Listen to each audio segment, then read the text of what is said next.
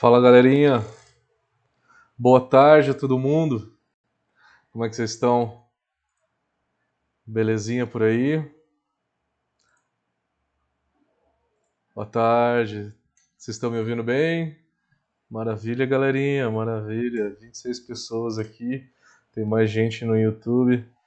Grande Vitor, como é que você tá? Beleza? Beleza. Tô te devendo uma visita, cara, eu sei disso. A próxima eu estarei por aí, cara. Pandemia de novo, novo lockdown, Jesus amado. São Paulo mais 15 dias parado. É... Quando é que acaba isso, né? Quando é que acaba isso, cara? Ai, ai.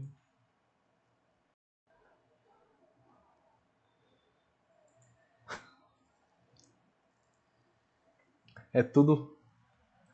Opa! Tudo jóia? Ô Fabrício, como tá? Beleza?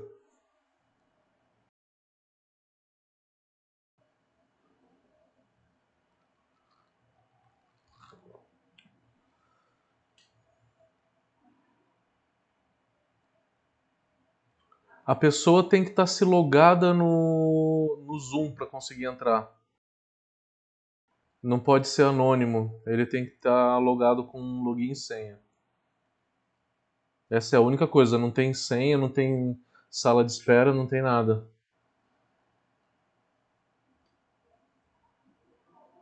Ele tem que estar tá só logado no Zoom.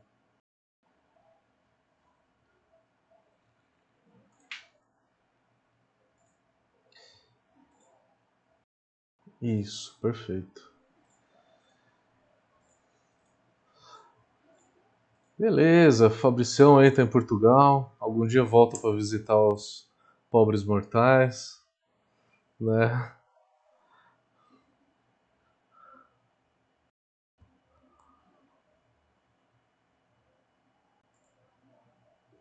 Poxa vida.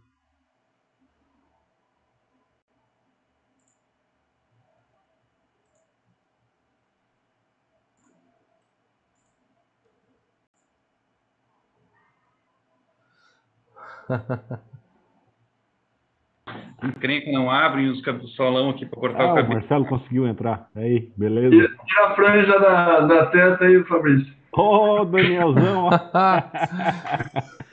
Dois cervejeiros de Portugal aí, Matheus. Tua... Beleza. E aí, Matheus, eu vi sua. Eu, eu, li hoje a apresentação que você fez no livro do Carlão.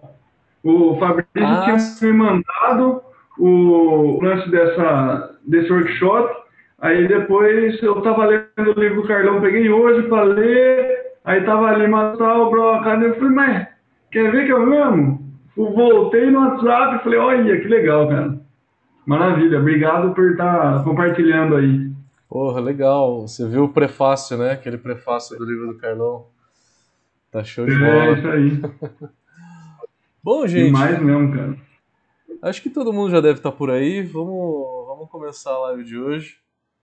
Então, galera, primeira coisa, o motivo dessa live é que a gente tinha um curso em Franca nesse final de semana. Tava tudo certo, ontem era meio-dia, eu tava aqui sentado no computador e aí vou para Franca, não vou. Aí acabamos decidindo não ir porque teve lockdown e é, pra, é, a gente poderia ter problema, levar multa, enfim, é, é um negócio um pouquinho um pouquinho chato essa história, né? E, é, então respeitamos o lockdown, só que aí é, a galera que deve estar de Franca aí tinha meia dúzia de pessoas e a gente acabou abrindo isso para todo mundo, né? Não tem sentido a gente fazer um workshop gratuito só para poucas pessoas, a gente acabou abrindo para todo mundo. Mas o motivo desse workshop foi essa galera de Franca, tá? Que é para pedir desculpa a vocês, a galera de Franca, que a gente não conseguiu estar tá aí. Por motivo de força maior, né? Vocês sabem muito bem. E aqui em São Paulo, Dória decretou 15 dias até o dia 19. É, nós estamos há mais de 40 aqui. Ah, em Portugal fechou antes, né? O lockdown. Tudo parado, tudo em prisão domiciliar aqui também. O pessoal aí é mais sério do que aqui, né? Aqui fica aí, é. aquele jogo político todo. Poxa vida. Então, é, primeiramente, desculpa aí, galera de Franca. Era pra gente estar tá aí dando aula de receitas. Acabei escolhendo um outro tema que não era receitas. É, para complementar então para vocês. Então, vamos fazer um workshop de lúpulo. É, eu fiz no Zoom, só que eu estou transmitindo também no YouTube, no Facebook, YouTube, Facebook e Instagram. É, só que quem está em YouTube, Facebook e Instagram não consegue fazer pergunta de áudio. Eu vou passar o link para vocês, se vocês quiserem entrar, tá? Segue o link aí do Zoom. Tô colocando aqui para todo mundo. Tá? Quem quiser, por favor, entre no Zoom.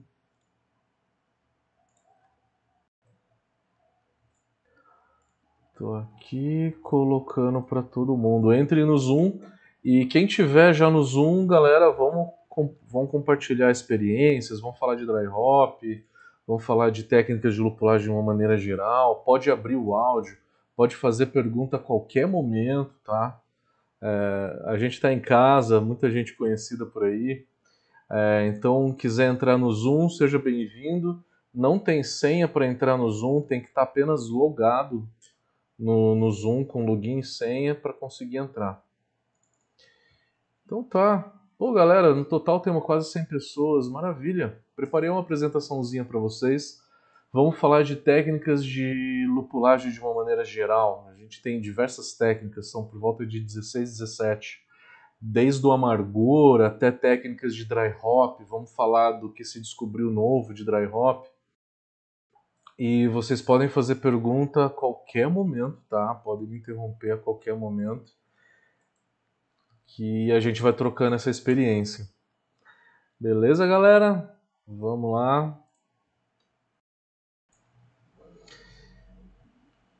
Bom, vamos lá, vamos falar então sobre técnicas de lupulagem.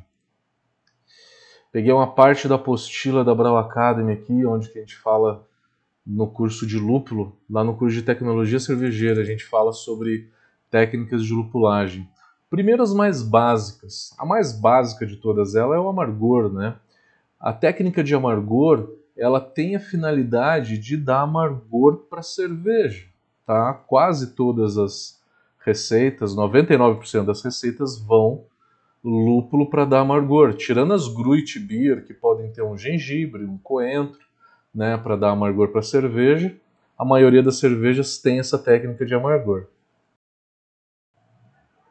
Importante a gente ressaltar aqui o seguinte, que o lúpulo de amargor, ele não dá só amargor.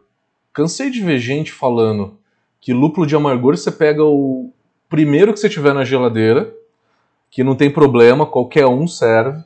Ou gente falando que só pega lúpulo com alto alfa-ácido e aí com isso é, a ideia é só dar amargor. Não é muito bem isso, tá? A única coisa que essa adição de, de amargor não tem é aroma. É aroma, porque os óleos essenciais são extremamente voláteis.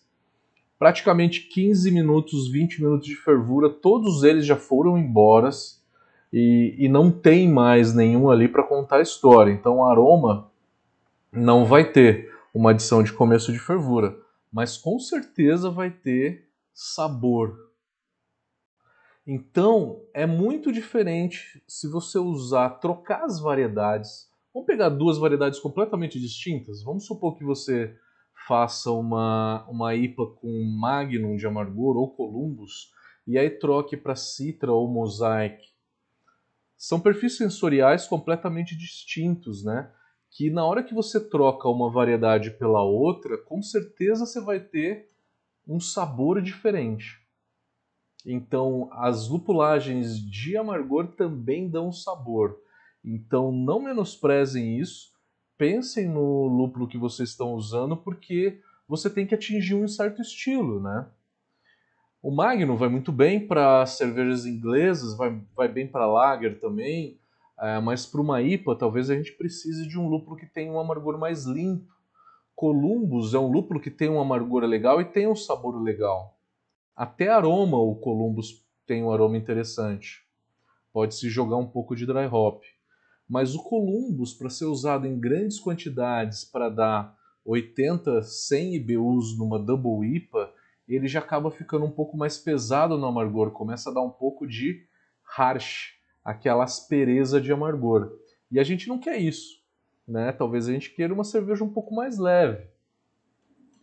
Então, o lúpulo ele também interfere num aspecto sensorial que a gente chama de qualidade de amargor. A qualidade de amargor é o sabor que esse amargor dá, se ele é mais leve ou se ele é um pouco mais áspero e ele fica ali por um tempo maior na boca. Ah, mas eu gosto disso. Tudo bem. Estamos só é, analisando um aspecto de que muda, realmente muda o sabor da cerveja.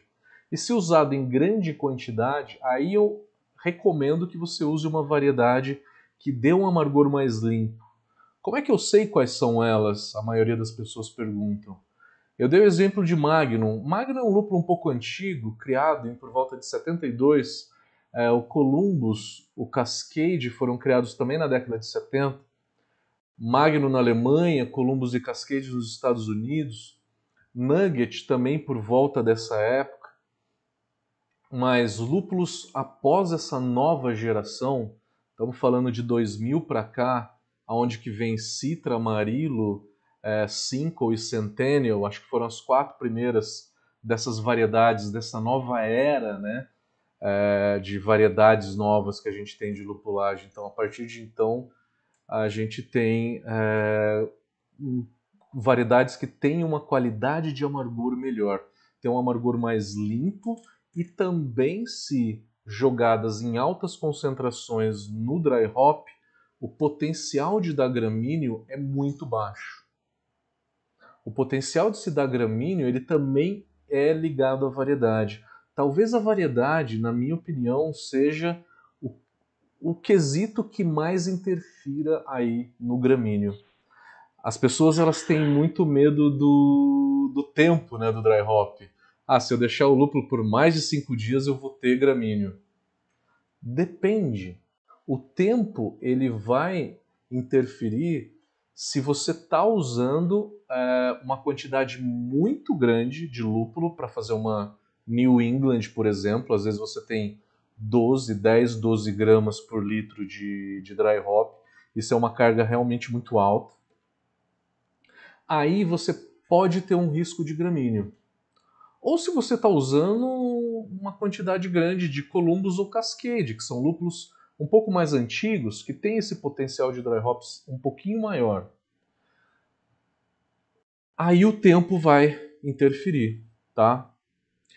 Então, lúpulos novos, eles têm um amargor mais limpo e eles vão ter um aroma mais limpo, tá? Porque eles foram desenvolvidos, eles foram selecionados de todo esse programa de hop breeding que eles chamam, né? Breeding vem de, de cruzamentos, né? É, ainda não se tem nada genético, modificação genética nesse sentido, mas a gente tem inúmeros cruzamentos onde que é, cada variedade que sai no mercado se fizeram antes 30, 35 mil cruzamentos para se chegar em uma variedade. Então, é, o tempo e o trabalho em cima disso tudo é muito grande para que se chegue em uma variedade muito limpa, que dê um amargor limpo e que dê um aroma limpo. Então essa é a qualidade dos lúpulos que a gente tem hoje, né, a partir de 2000 para cá. Eu acho que desacelerou um pouco essa história de novas variedades. Desacelerou um pouco porque a gente não vê mais muita novidade, né? É, tem muita gente que já está falando, pô, toda, toda IPA hoje tem mais ou menos o mesmo aspecto sensorial. Cadê a diferença? Tô cansado disso. Por quê? Porque a gente trabalhou muito em cima disso, a gente já exploramos muito. Talvez tenha uma ou outra variedade que fuja um pouco da curva, como um sabro. Eu acho que ele foi um, uma sensação aí no mercado quando ele veio, porque ele trouxe um sabor de coco, coco branco, né? Que poucas pessoas conheciam, né? Antes. Então, o Sabro ele acabou sendo uma certa é, novidade no mercado. Foi realmente muito, muito legal. Eu já usei para New England IPA, fica muito legal. Só que quem já usou Sabro sabe que o Sabro sozinho, às vezes, ele não fica tão legal. Eu preciso de um outro lúpulo junto com ele. O Citra faz um casal bom com ele. Citra, o Mosaic, o Azaka também faz. Bom, acabei me estendendo até um pouco demais, mas vamos lá. Tudo isso para falar em amargor, é abrir a cabeça de vocês que o lúpulo de amargor ele não tem só amargor, ele tem sabor também. Pense em sabor tá, do lúpulo de uma maneira geral, porque tudo que a gente joga na panela de fervura tem sabor também, não é só aroma.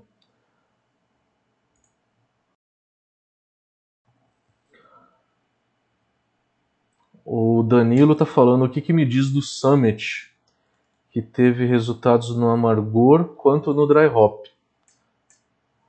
É, o Summit para mim ele é um lúpulo legal, não é um lúpulo, ele é um lúpulo bom, mas ele não é tão top de linha quanto um Citra quanto um Mosaic, por exemplo, ou como um 5. O 5 para mim acho que é um dos melhores que tem, porque ele tem um aspecto sensorial muito completo, né? Ele dá desde um pinho, ele dá um frutado, ele dá um resinoso. É... Então o Summit para mim ele, ele, é um lúpulo bom, mas não é um lúpulo top. Mas ele é um lúpulo da nova geração. O Summit ele vai dar um aroma sim, ele vai dar um amargor, um amargor que se você usar em grande quantidade, muita quantidade, talvez ele fique um pouquinho áspero, mas ele é um lúpulo de qualidade, tá? Ele não é um lúpulo Uh, ele é um lúpulo da nova geração já, que tem já uma, uma qualidade um pouco melhor. O Rodrigo Grupelli perguntou: Fizemos uma milkshake com sabro e frutas vermelhas e combinou incrivelmente. Que legal, você jogou as frutas vermelhas mesmo na, na, na cerveja, né? Foram frutas vermelhas junto com o sabro. Que bacana. O Guilherme Góes qual substância causa o harsh? Qual percentual seria bom para um amargor limpo? É, Guilherme, é muito difícil a gente mensurar. É realmente bem difícil mensurar substâncias que causam o harsh. A mais importante delas, não a única, tá? A mais importante delas é a corrumulona.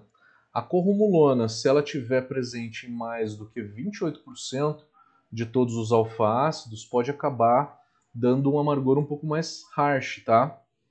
É, mas já se quebrou um pouco já disso, porque se, se descobriu outras variedades que tem corrumulona alta e não e dá um amargor harsh, mas não tão harsh assim. Eu estou falando do Victoria's Secret. O Victoria's Secret talvez seja o que mais tem a corrumulona. 51% de corrumulona. É, ô Vitor, foi você que me que fez uma, uma cerveja uma vez, single hop de, de Victoria's Secret e me deu, não foi? Foi uma experiência fantástica, cara, fantástica. Foi, foi ver... 100% Vic Secret. 100% Victoria's Secret. Vê se você concorda comigo. Ela tinha um amargor harsh, mas não era tão harsh assim. Mas tinha, não tinha? Concordo. Tinha, tinha bem suave. Bem suave. Mas eu não, é, eu não acho que ele seria tão harsh quanto se a gente usasse, para mim, o campeão do harsh é o Galena, ou o próprio Hércules. São lúpulos que dão um harsh muito pesado. Que tem um corromulona por volta de 35. Né? Então tá aí é, uma experiência que a gente fez e, cara, se não fosse o Vitor, eu sou muito grato, cara. Eu dou esse exemplo em aula até hoje, cara, dessa cerveja que você me deu e eu faço essa comparação. Que legal. Do Victoria's Secret com 51% de corrumulona com um harsh menor do que uma cerveja com galena de amargor, né? É, então eu acho fantástico isso. Tem alguém que levantou a mão aqui, eu não consigo ver o nome. Pode falar. Oi, Matheus, é o Danilo. O Danilo. É, em, relação, em relação ao Summit, É, só precisa tomar cuidado no dry hop, porque depois de dois, três dias aí ele pode dar um gosto de alho na cerveja. Mas ele dá uma, um aroma muito bom no dry hop também. Concordo, Danilo, concordo. Muito boa tua colocação. Eu acho que é um lúpulo que, se usado em grande quantidade no, no dry hop, pode dar esse alho, pode dar o xixi de gato, inclusive o próprio gramíneo, tá?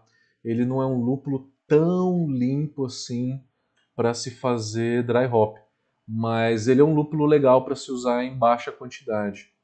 Então, gente, para fazer dry hop, é, você tem que pensar na variedade que você está usando.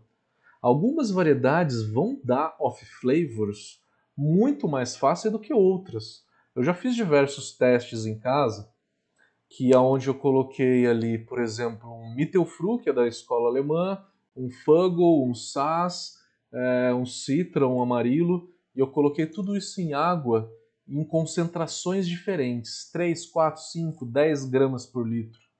Né? E aí você vê que algumas variedades, as inglesas e as alemãs, as mais antigas, né, dão um gramíneo com 3 ou 4 gramas por litro de dry hop. Já algumas dessas variedades, como Cascade Columbus, eu acho que o Summit vai estar tá, é, nessa faixa de por volta de 7 gramas por litro. O Citra eu fui até 12 gramas por litro, ele não deu gramíneo. O Amarilo foi mais ou menos umas 10 gramas por litro. O Idaho foi por volta de 7 ou 8 gramas por litro. Então, cada, cada uma dessas variedades vai ter um potencial diferente de se dar gramíneo, tá? Vocês vão perceber isso, então, é, conforme for usando. É, esse tipo de coisa que eu estou falando para vocês não está escrito em lugar nenhum, tá? Não adianta procurar teoria. Eu sempre é, quis uma forma de traduzir isso de uma maneira mais prática, né? Que nem é, foi a pergunta do Guilherme aqui. Como é que eu mensuro o hash? Não dá para mensurar. Corrumulona é a principal das substâncias que dá hash, mas não é a única, né?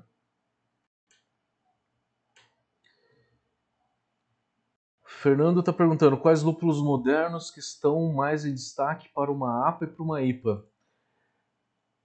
Os que eu mais gosto, mais limpos, né? É Citra, Mosaic, Amarilo, Cinco, Centennial, Azaka, o Sabro é muito legal, o Equinox é muito legal, é, Whole Melon é bem limpo também.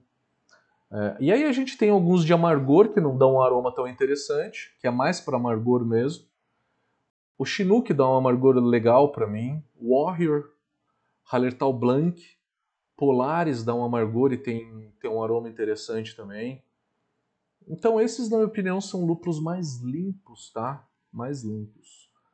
É, o Hércules, ele é um lúpulo novo, da nova geração, só que ele não tem um amargor tão limpo mas ele é um lúpulo de nova geração. Vamos ver mais perguntas aqui. O Romulo falou do Rumelon. Rumelon sim, amargor super limpo. E dá um aroma legal, né? Felipe Nasser. O dry hop também da Harsh? Ou seriam as micropartículas de lúpulo ainda não decantada? É, Felipe, se você tem micropartículas de lúpulo na hora que você toma a cerveja, com certeza vai dar um harsh bem forte, tá? Se não decantou bem e você está tomando junto com a tua cerveja partículas de lúpulo. Mas o dry hop ele daria um harsh no sentido em que ficaria um pouco vegetal, no sentido do gramíneo, tá? Uh, harsh é, uma, é um termo muito mais usado para amargor, tá? Para amargor. No dry hop uh, não se extrai tanto amargor para se dar harsh.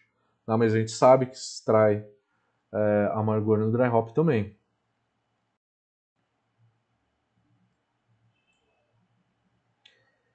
O Romulo falou que sentiu um sentiu um amargor harsh usando qual lúpulo, Romulo?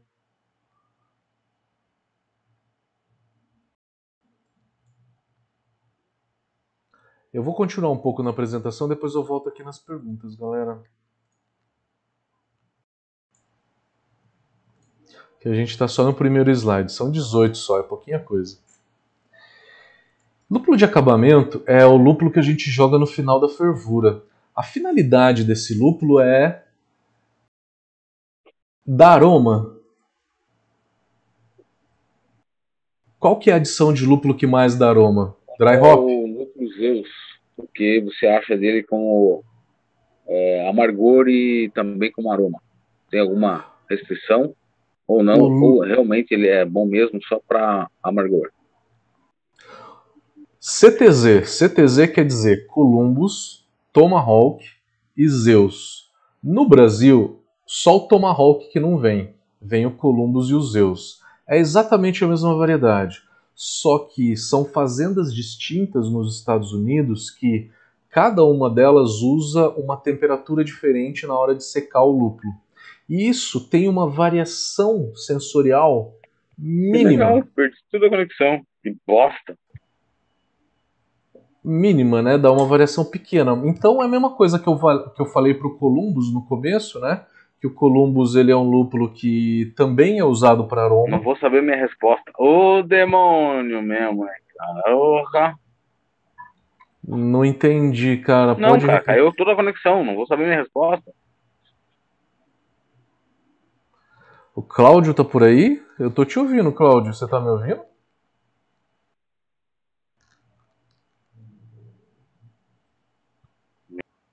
Deus, cara. Cláudio? Lixo.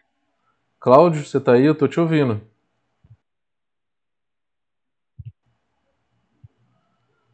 Bom, vamos lá. Vamos continuar aqui na apresentação. O Zeus é um loop que eu quero, tô pensando em usar, fazer uma IP. Cláudio, você ouviu ele, minha resposta ou não? eu pesquisei, ele serve tanto para uma coisa quanto para outra coisa. Olha o que ele fala. Mas só que eu não acesso mais, cara. Acabou, caiu. Cláudio, eu mutei teu, telef... teu microfone porque você tava falando com alguma pessoa aí do lado, tá? E ele não tava no mudo. Eu só mutei. Quando você precisar de alguma coisa, eu desmuto de novo. É, para eu poder continuar aqui então. Então, lúpulo de acabamento ele não é o lúpulo de maior amargor, não é o lúpulo de maior aroma e de sabor. A finalidade dele é dar sabor e dar complexidade na cerveja também. Uma IPA ela precisa de lúpulo de final de, de fervura não por conta do aroma. O lúpulo de final de fervura dá aroma, mas dá um aroma muito mais baixo do que no dry hop, né? É importante o lúpulo de final de fervura para que dê complexidade de sabor nessa cerveja, tá? E dê um pouco de aroma. Mas acho que a complexidade de sabor que a cerveja vai ter vai ser muito importante, tá? Na hora que eu faço essas adições de final de fervura. Vocês já ouviram falar naquela técnica onde que eu faço diversas adições durante, durante toda a fervura, né? Quanto mais eu vario as adições da fervura, mais complexa a cerveja acaba sendo. Porque cada adição tem um tempo diferente de fervura e acaba dando um aspecto sensorial diferente. Quero deixar a cerveja bem complexa sensorialmente, é variando bastante as adições durante a fervura, tá? Tem gente que no final da fervura faz a cada 5 minutos, faz umas 5, 6 adições. Dry hop pode ser um, dois, três, até no máximo quatro dry hops. Não se faz muito mais do que isso.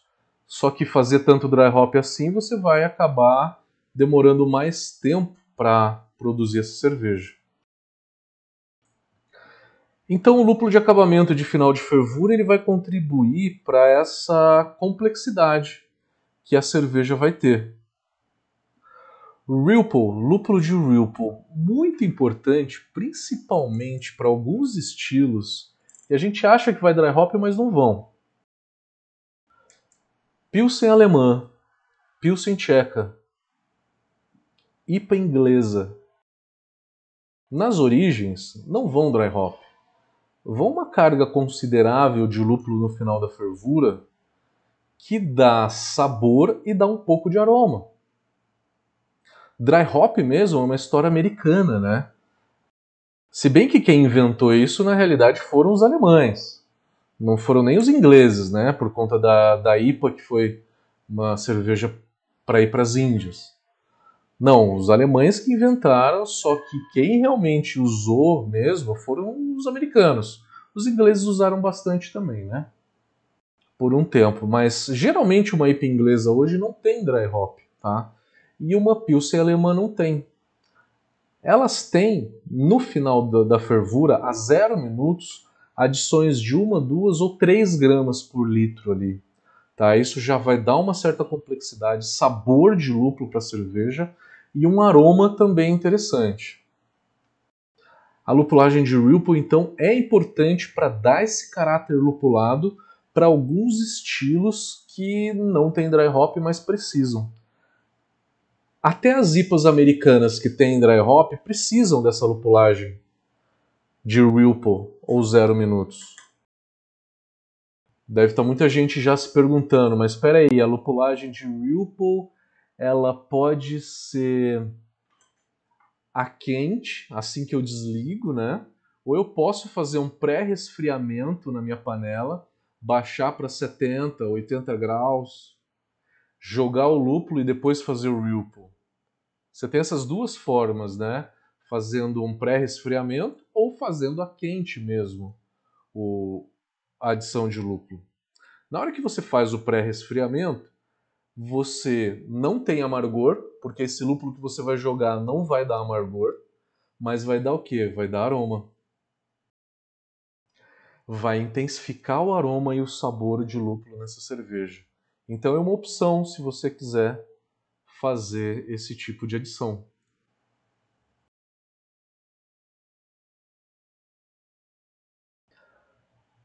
Dry hop, agora que a gente entra na parte mais complexa de todas, né? O que mais tem se descoberto, né, ultimamente? O que mais tem se falado?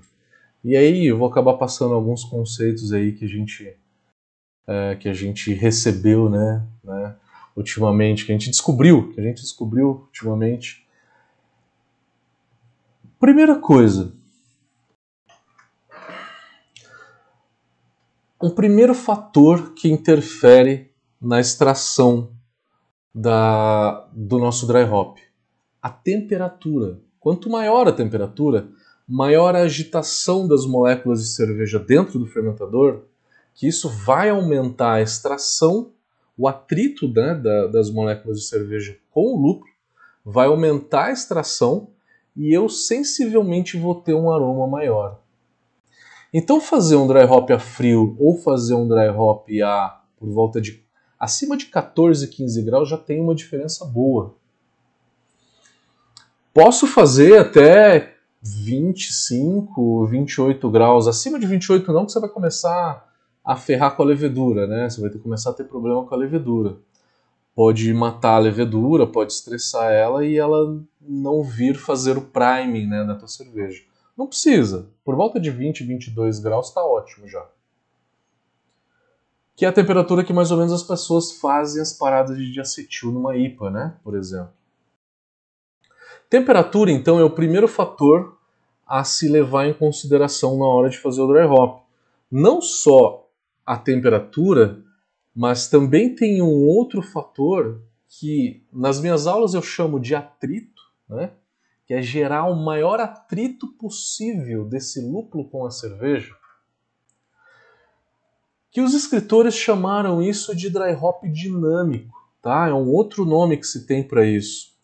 Dry hop dinâmico seria algo no sentido é, de ter um fermentador, tá? Eu vou ter um fermentador e aí eu ponho o lúpulo num recipiente externo. E aí esse lúpulo fica lá nesse recipiente externo. Eu só passo cerveja do fermentador para o recipiente com lúpulo e fico recirculando.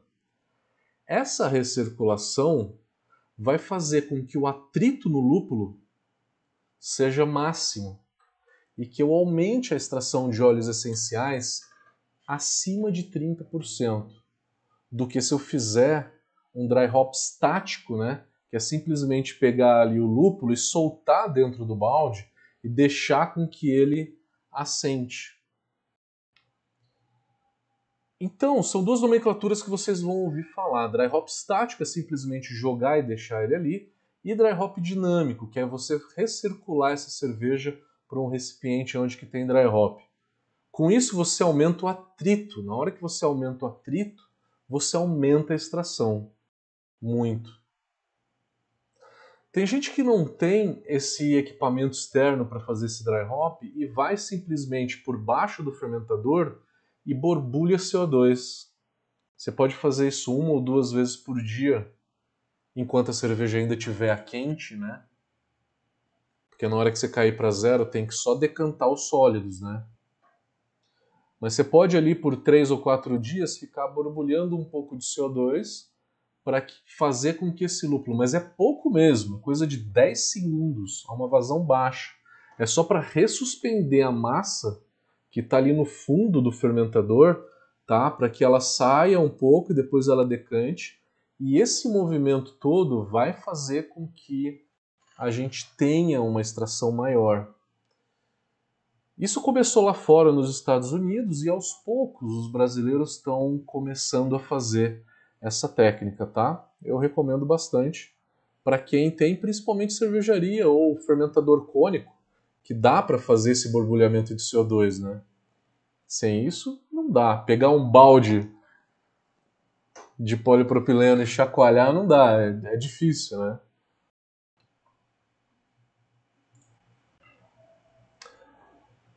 Outros aspectos do dry hop. Então, a agitação, o atrito, vai causar uma, uma extração maior. Maravilha. Recentemente, se descobriu que se a levedura entrar em contato com os óleos essenciais do lúpulo e começar a degradar esses óleos essenciais, pode degradar em outros compostos aromáticos que não estariam ali se eu não jogasse a levedura, o lúpulo junto com a levedura. A gente está falando de biotransformação. Isso, o nome que se deu a isso é biotransformação. Não se criou esse nome biotransformação, existe há muito tempo. Biotransformação é qualquer transformação de compostos orgânicos, né? A levedura ela simplesmente vai pegar esses óleos essenciais e vai transformar um outro aroma. O experimento que, que fizeram na ocasião foi o seguinte: foi jogar o lúpulo citra e o lúpulo citra a gente sabe que não tem aroma de limão. Limão não. Tem de maracujá, tem de manga, né, de lixia, né, mas de limão não. Ele acaba gerando um aroma de limão com a biotransformação. Isso é o vantajoso, né, de jogar o lúpulo junto com a levedura, mas eu tenho desvantagens também. Principalmente se eu vou reutilizar essa levedura ela fica muito enfraquecida.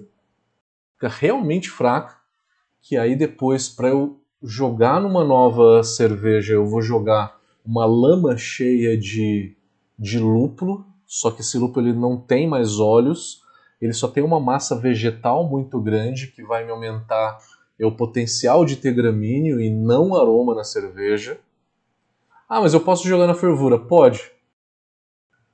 Tem algumas contas aí é, esse lúpulo ele dá 30% a menos de amargor se você jogar. Uma conta que a gente fez, tá? É, de alguns experimentos aí, de 25 a 35% de amargor a menos se eu usar essa lama de lúpulo toda na fervura para dar amargor. É uma ideia. que mais que, que eu ia falar? A biotransformação, então, ela tem vantagens, que é ter um aroma que não estaria ali, ou desvantagens, que é reutilizar aquela lama. Uma outra desvantagem é você ter muito borbulhamento de CO2 e acabar arrastando óleos essenciais para fora. Isso é uma desvantagem. Biotransformação, eu falei uma coisa que está muito na moda também, que o pessoal fala bastante sobre hop Creep. C-R-E-E-P. Dois Es. C-R-E-E-P. Esquisito, né? Creep. Por quê?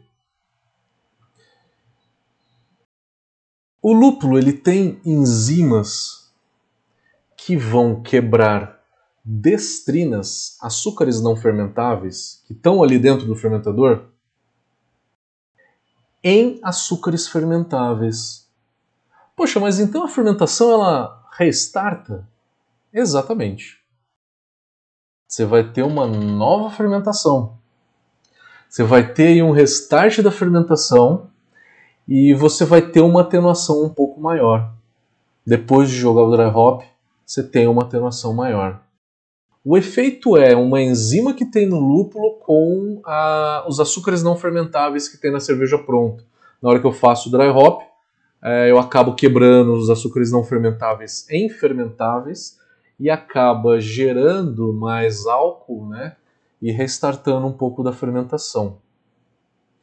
Por isso que a minha dica é quando você jogar o lúpulo, você deixar nessa temperatura alta de 22, 24 graus por cinco dias. Ah, mas vai dar gramíneo. Depende. Vocês viram a explicação no começo, né? Os fatores que interferem no gramíneo. Gramíneo ele dá muito mais pela variedade. Se você está usando uma variedade boa, maravilha. Quer tirar o lúpulo? Também tira. O importante é a massa que está dentro ali, que está em superfície na cerveja, que ela ainda está fermentando. Deixa com que ela fermente um pouco para estabilizar a tua cerveja. Porque senão você não vai pasteurizar e vai envasar ela e vai deixar a cerveja temperatura ambiente, o que, que vai acontecer? Gushing. Ou carbonatação excessiva. Que os dois são ruins. Né? Carbonatação excessiva também é ruim. Então isso é o que tem se falado muito, hop creep. Né? E aí tem formas de estimular isso, jogar enzimas e tal, para é, para se estimular, fórmulas de estancar o hop creep, pasteurizando, não pasteurizando, é, fazendo dry hop a 14 graus, 12 graus, aonde a levedura ale não fermenta mais, né? Então tem, tem umas discussões em cima disso também. Vamos ver para as perguntas. Obrigado pela audiência, galera. Estamos com uma audiência bem legal. Por volta de 150 pessoas em todas as redes. Legal, galera. Fico muito feliz, fico muito feliz. Quem tiver no YouTube, Facebook, Instagram, eu coloquei o link do Zoom se quiser ir para o Zoom para fazer pergunta de áudio. Quem está aí no Zoom pode fazer pergunta de áudio a qualquer momento, tá? Não precisa levantar a mão nem nada. Pode fazer pergunta de áudio. O Valdinei Rangel perguntou qual a velocidade de recirculação no dry hop dinâmico. A mínima possível. Por que a mínima possível? Para você tanto não criar uma sucção muito grande e nas junções das mangueiras você absorver ar, né, que é oxigênio para oxidar, quanto para você não criar uma agitação muito grande dentro do fermentador e não volatilizar o aroma que você já extraiu. Matheus, Marcelo, é, Opa. Quando, quando se usa dry hop dinâmico, é, pode utilizar esse lúpulo que sobrou para fazer, é, usar ele para o amargor? É uma boa técnica? Pode, Pode. Ele vai ter por volta de 30 a 35% a menos de alfa-ácidos. Como assim? Mas extrai alfa-ácido? Extrai. Extrai. Se a gente medir a quantidade de alfa-ácidos extraída durante o dry hop, ela é gigantesca. E ela está na cerveja. Só que o alfa-ácido que eu extraio no dry hop, ele não está isomerizado. Ele é uma molécula diferente. E essa molécula não isomerizada tem um amargor 10 vezes menor do que o alfácido isomerizado, proveniente do lúpulo de fervura. Então eu extraio muito alfácido aí nessa técnica, tá? É, então eu acabo perdendo alfácidos por próprio dry hop, mas eu ainda tenho um pouco ali dentro da, da do meu lúpulo para eu jogar na, na próxima fervura, tá? E você também tem levedura, né? Que isso é substâncias para levedura. Só que um cuidado é, se você jogar uma lama muito grande, ela tem muito zinco. O que, que acontece se eu jogar zinco demais na minha fermentação? A fermentação é. para? Dá pau, né? Dá pau. Então, o desafio aí é separar a levedura do lúpulo. Pode dar pau e pode dar um pau real na fermentação. Conheço muita gente que já fez e nunca deu pau, tá? E nunca deu pau, mas tem um risco real aí. Por quê? Porque a, a lama que você está jogando lá tem muita levedura. Oi, pode falar. Tem que ser quando, quando você faz aquela purga que você vê que está saindo só verde. Você tem fermentador inox? Sim. Tá, no fermentador inox é fácil de separar. Num fermentador de balde, né, você pode fazer isso com hop spider. Já viram aquele hop spider, que é uma bazuca, um cesto que vai dentro do, do fermentador? Pode ser aquele spider, pode ser um bag, pode ser alguma outra coisa. O hop spider é melhor. Ô, Matheus. Oba. Mudando um pouco o assunto, né? Mudando um pouco não, tem a ver com o assunto também. E fechar a fermentação após os três, quatro primeiros dias, que é onde tem os, os piores off flavors, e manter fechada para preservação de aroma e sabor na cerveja. É, você para diz para gás também. Você diz para reter ésteres da fermentação? Não, reter aroma e sabor de lúpulo mesmo para não volatilizar durante o processo fermentativo. Tipo assim, deixar durante 48, 60 horas, no máximo 72 horas, depois fechar o, o blow-off e deixar o tanque pressurizar durante o processo de fermentação, enquanto ele vai terminando a parte final de fermentação. Aumenta um pouco o aroma. Aumenta um pouco o aroma, sim. Aumenta um pouco, porque você segura e você já carbonata também, né? É um bom ponto. Exatamente. Mantém aquele aroma, mantém o aroma e sabor e, e, e pressuriza ele com CO2 lá dentro do, do, do, da cerveja, né? Maravilha, perfeito. E com isso você reduz o perfil de fermentação da levedura, né? A fermentação sob pressão reduz o sabor da fermentação, reduz os ésteres, né? Deixa a cerveja é. mais neutra e deixa com que o lúpulo apareça mais. Tem esse outro fator também. Eu tenho Mateus. feito umas, umas apas assim, tem ficado bem interessante. Está muito próximo a uma IPA, usando pouco lúpulo. Uhum. Que legal. Obrigado pela, pela informação. Ah, legal. fiz uma com, com assistente 20 litros com meio quilo de lúpulo só. Com dry hope, com tudo, né? Desde a first wort hope, fervura, e multi-adição de lúpulos e também usando essa técnica de manter a fermentação fechada depois de 60 horas, 72 e dry hop junto. Pô, ficar fantástica. Você abre a cerveja, você sente o aroma no ambiente inteiro, uma delícia. Que legal, cara, que legal. Que legal. Porra. Tinha alguém per perguntando aí? Eu, Matheus, pegando um gancho aí dessa última pergunta, mas seria um problema para o lúpulo ou para o aroma de lúpulo deixar 100% fechada a fermentação? Isso de alguma forma prejudica, aroma e sabor de lúpulo que você fez é, durante a fervura ou até mesmo de dry hop? Não, prejudicar não. Eu acho que retém um pouco. A, a pergunta que mais fazem sobre a fermentação sob pressão é se retém o enxofre, né? O H2S. É, teoricamente retém um pouco, só que por experiência própria, inclusive, eu fiz muita fermentação fechada em lager. Não fica enxofre. Não fica enxofre. Olha. Não fica enxofre, tá? Até em lager. Você tem que dar o tempo todo. Você vai experimentando a cerveja durante a parada de diacetil, dia a dia, né? Até ela limpar. O enxofre é o primeiro a ir embora, o último a ir embora é o diacetil. Mas é que na fermentação também gera muito CO2, né, Matheus? É difícil, você não tem como você reter tudo. É, tem alguém falando que está muito baixo. Eu estava dizendo que na, na, fermentação gera muito CO2, então não tem como você reter tudo. Não, tudo não, tudo não. Seria, seria explodir o fermentador, ia dar por volta de 20 kg de pressão. é muito CO2, é muito CO2. Tem que ter uma válvula de alívio, que ela é uma válvula que você regula para acima de uma certa pressão ela eliminar. Válvula sponging. Spun, sponging, spunda parar, é, uma coisa assim. É o nome que eles dão para ela. Sponging, sponging. É uma, é uma válvula de rosca com uma mola, que você regula ela de acordo com a pressão. Isso, eu mantenho normalmente. Sponge valve. É, 1.8, 2 kg a 18 graus, quando baixa o frio, ela fica carbonatada a cerveja. Isso, tem duas versões dela. Tem uma que é uma válvula de segurança, que ela vem de fábrica setada para 3 kg mais ou menos, né? E a outra que é a válvula de alívio, que você trabalha ela no dia a dia e vai regulando ela.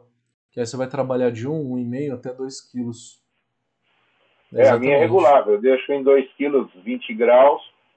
Quando baixa a temperatura, a cerveja, quando chega na temperatura de 0,6, 0 graus, está na carbonatação certinha e a espuma vira um creme, né? Uhum. Concordo, concordo. Tem bastante pergunta no Zoom, vocês não querem fazer por áudio? Vamos, vamos combinar assim? Todo mundo vai fazer as perguntas por, por áudio aqui? Eu tô vendo que vocês estão perguntando entre vocês tal. Oi. Posso falar? Lógico. Oi, daqui, daqui Lourenço, Portugal. Ô. É, eu normalmente, eu normalmente com, com as minhas cervejas tenho sentido aqui uma, uma questão em relação a dry hop, porque gosto bastante de, de cerveja bem, bem lupulada e bem, bem aromática, não é? Uh, e tenho sempre um, o problema de, de, não, de não querer fazer demasiadas adições para evitar oxidar a cerveja. Uh, o, meu, o meu setup é com, com um fermentador uh, plástico normalíssimo. Uh, tem como eu, eu evitar a oxidação assim? Não. É, na hora que você abre o fermentador para jogar o lúpulo, tenta não fazer muito splash, né? soltar ele muito alto para que ele okay. absorva muito. Coloca ali ele um pouco mais baixo, joga tudo junto, não joga ele devagarzinho, joga tudo junto que a absorção Quanto de oxigênio... mais rápido, melhor, não é? Quanto mais rápido, menos absorção de oxigênio, né? E você vai ter menos oxidação também. E também tem um fator, se você faz priming, né, açúcar uhum. na garrafa, a, a oxidação é muito baixa ela é realmente muito baixa. Tá, você tem eliminação de oxigênio durante o priming também. É difícil, é bem difícil. Tem eliminação de oxigênio durante o priming? No priming, você tem a levedura atuando de novo. E se absorveu algum oxigênio, a levedura vai quebrar esse oxigênio. Hum. Por isso é que tem que deixar aquele headspace, não é? O headspace, o ideal é, na hora que você vai encher, né? Vamos supor que você tem um nível ali, né, de cerveja. O eu headspace, tenho, eu tenho nível. O headspace, o ideal que ele seja todo com espuma. Na hora que a tampinha venha, ele esteja cheio de espuma. Coloca a tampinha, porque se tem espuma, aquela espuma é CO2. Mas em casa não tem problema. A oxidação em, casa, em cerveja caseira é raríssima. É olho, não é? É. A oxidação que tem na cerveja caseira é por conta das New England, que você tem o uso de aveia, né?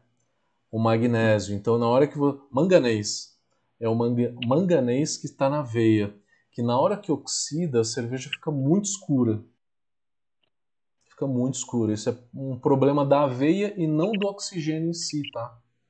Isso acontece no caseiro, isso acontece na cervejaria, acontece em qualquer cerveja clara que vai uma quantidade grande de aveia. Né? Aí sim, mas para o caseiro, de resto, oxidação. Uhum. Muito obrigado. De nada. Matheus, eu posso Oi? adição de CO2 quando eu estou fazendo dry hope para uhum. evitar a oxidação.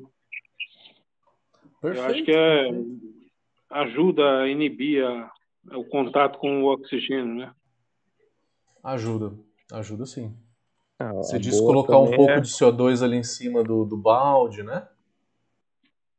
A boa é aproveitar a fermentação. Se jogar ali no terceiro dia, ainda tem uma produção de CO2, também ajuda a expulsar o ar atmosférico que entrou lá. Uhum. Perfeito, Eu tenho uma perfeito. pergunta. Pode falar. Oi? Tá ouvindo? Tô, tô ouvindo, o, perfeito. O, o, o que, que causa a oxidação na cerveja? É só em relação à cor, ao escurecimento, ou altera sabor? O que, que ele altera? Altera sabor também. A oxidação mais comum da cerveja é aquele aroma de papelão, papelão molhado, que está na Pilsen, por exemplo, né? Qual que é o, é o aroma de papelão molhado? O sabor dessa oxidação ele é meio áspero. Ele lembra uma certa aspereza. É bom fazer um curso de off-flavor para você conseguir identificar melhor.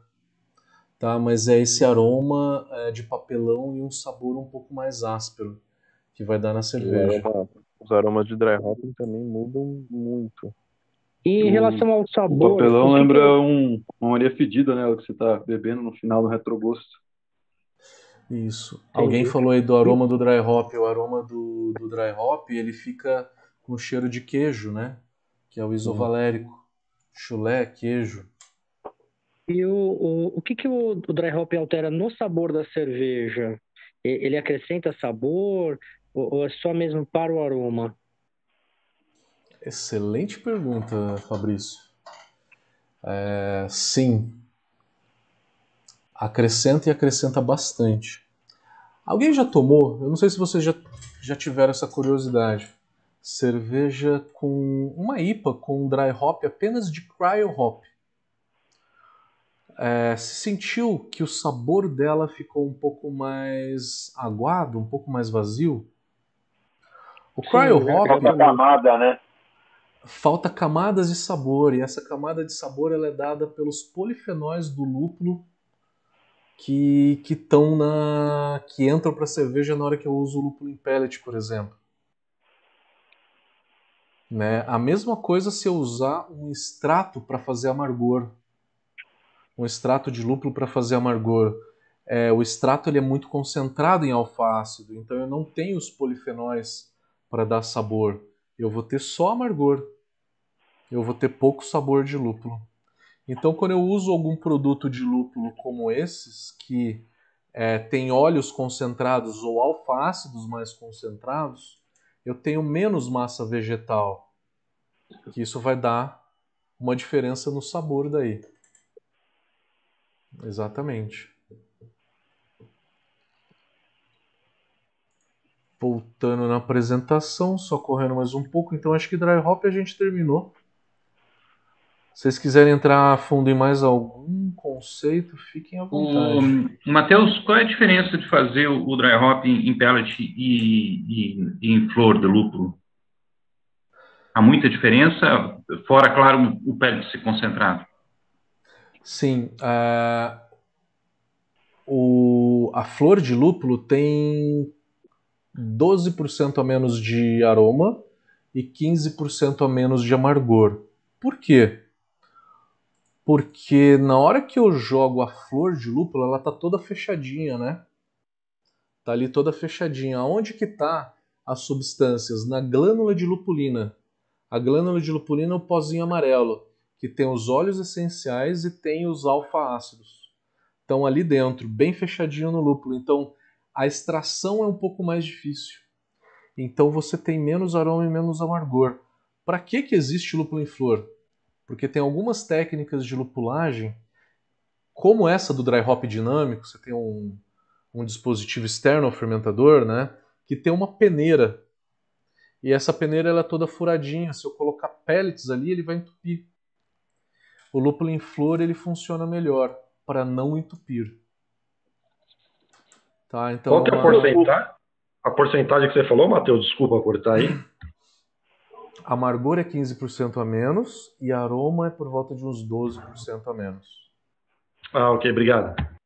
Ele, ele, ele dá um trabalho a mais. Ele vai dar um trabalho que você vai precisar de um bag, né? Você vai precisar de um hop spider. Se botar na fervura, então você vai ter que desmontar a cervejaria para lavar. Cara, consumir muito monstro.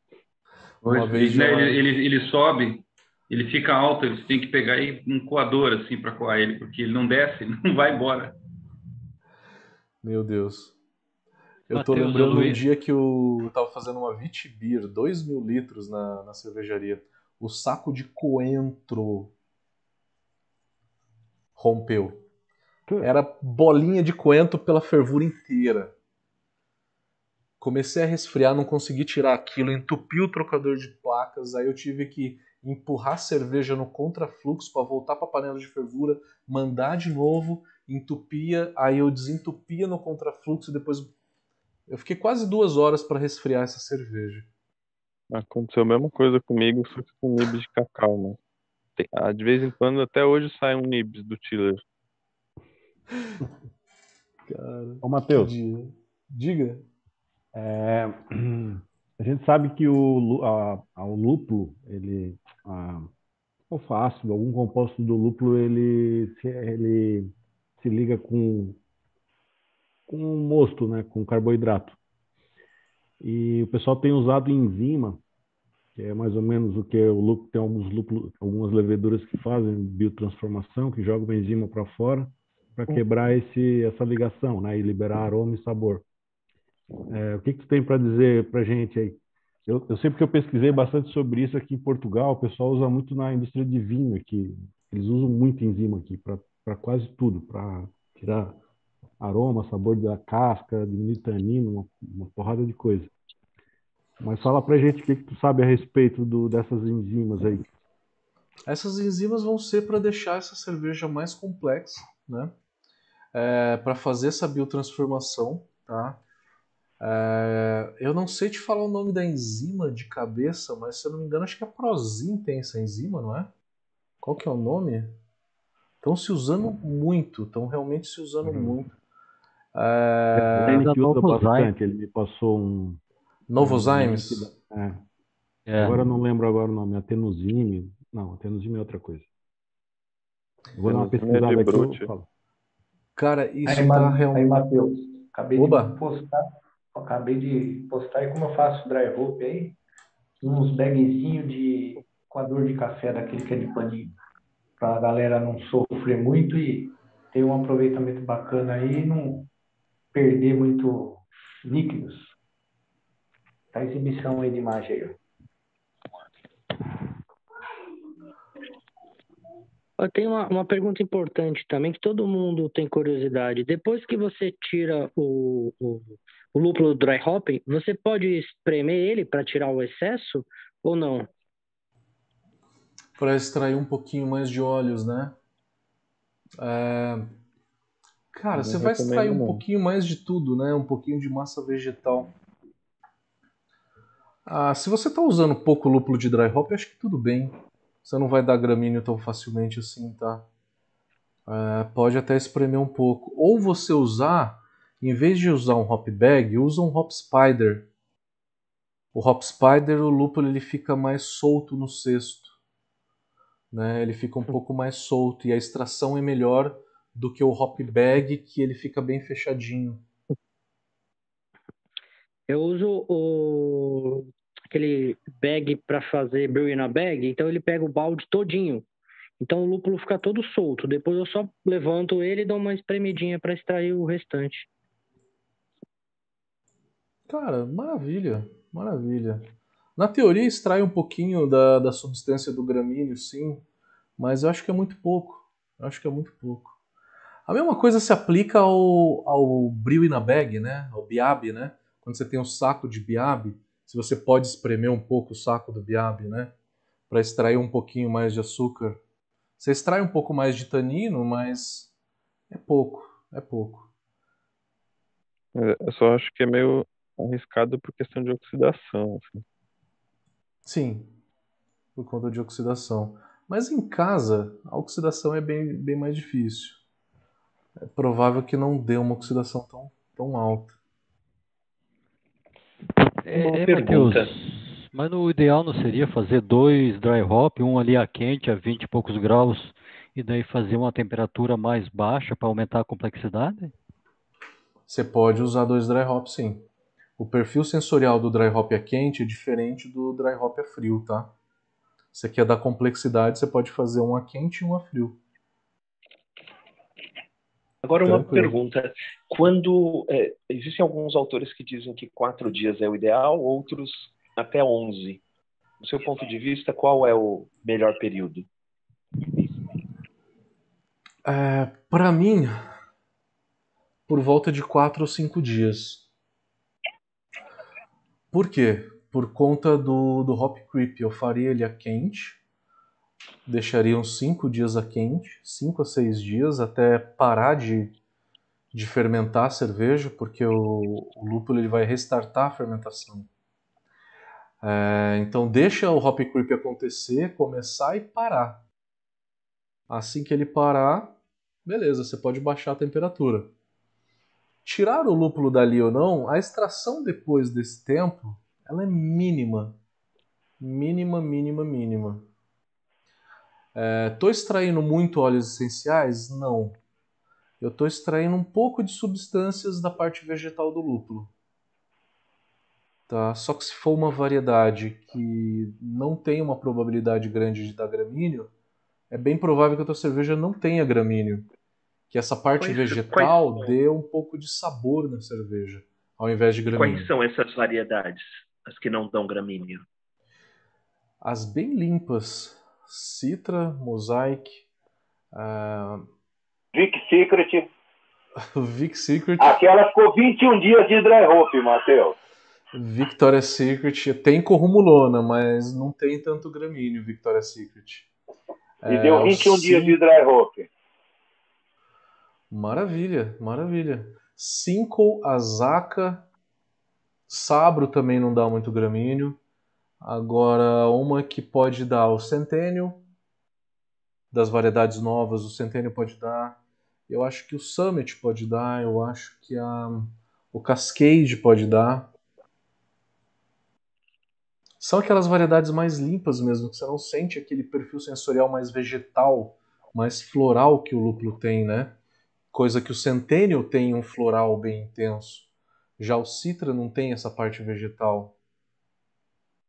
O Idaho tem um pouco da parte vegetal, o Soriak tem um pouco. Então talvez tenha um pouco de potencial. Fala, meu amigo. Matheus, tudo bem? Beleza.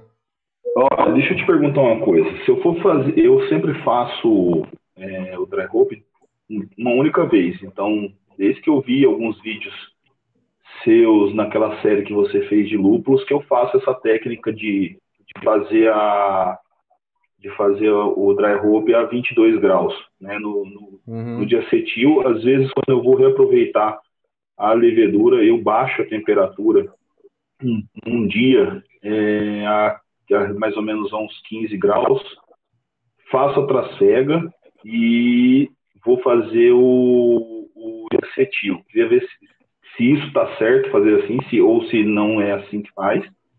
E aí eu deixo a 22 graus. Ponto. Isso é uma pergunta, né? Já vou emendar outra que é uma consequência. É, se eu quiser fazer em duas etapas o dry hop, né? Quanto usar no máximo para fazer o dry hop, assim, quantidade de lúpulo por, por litro.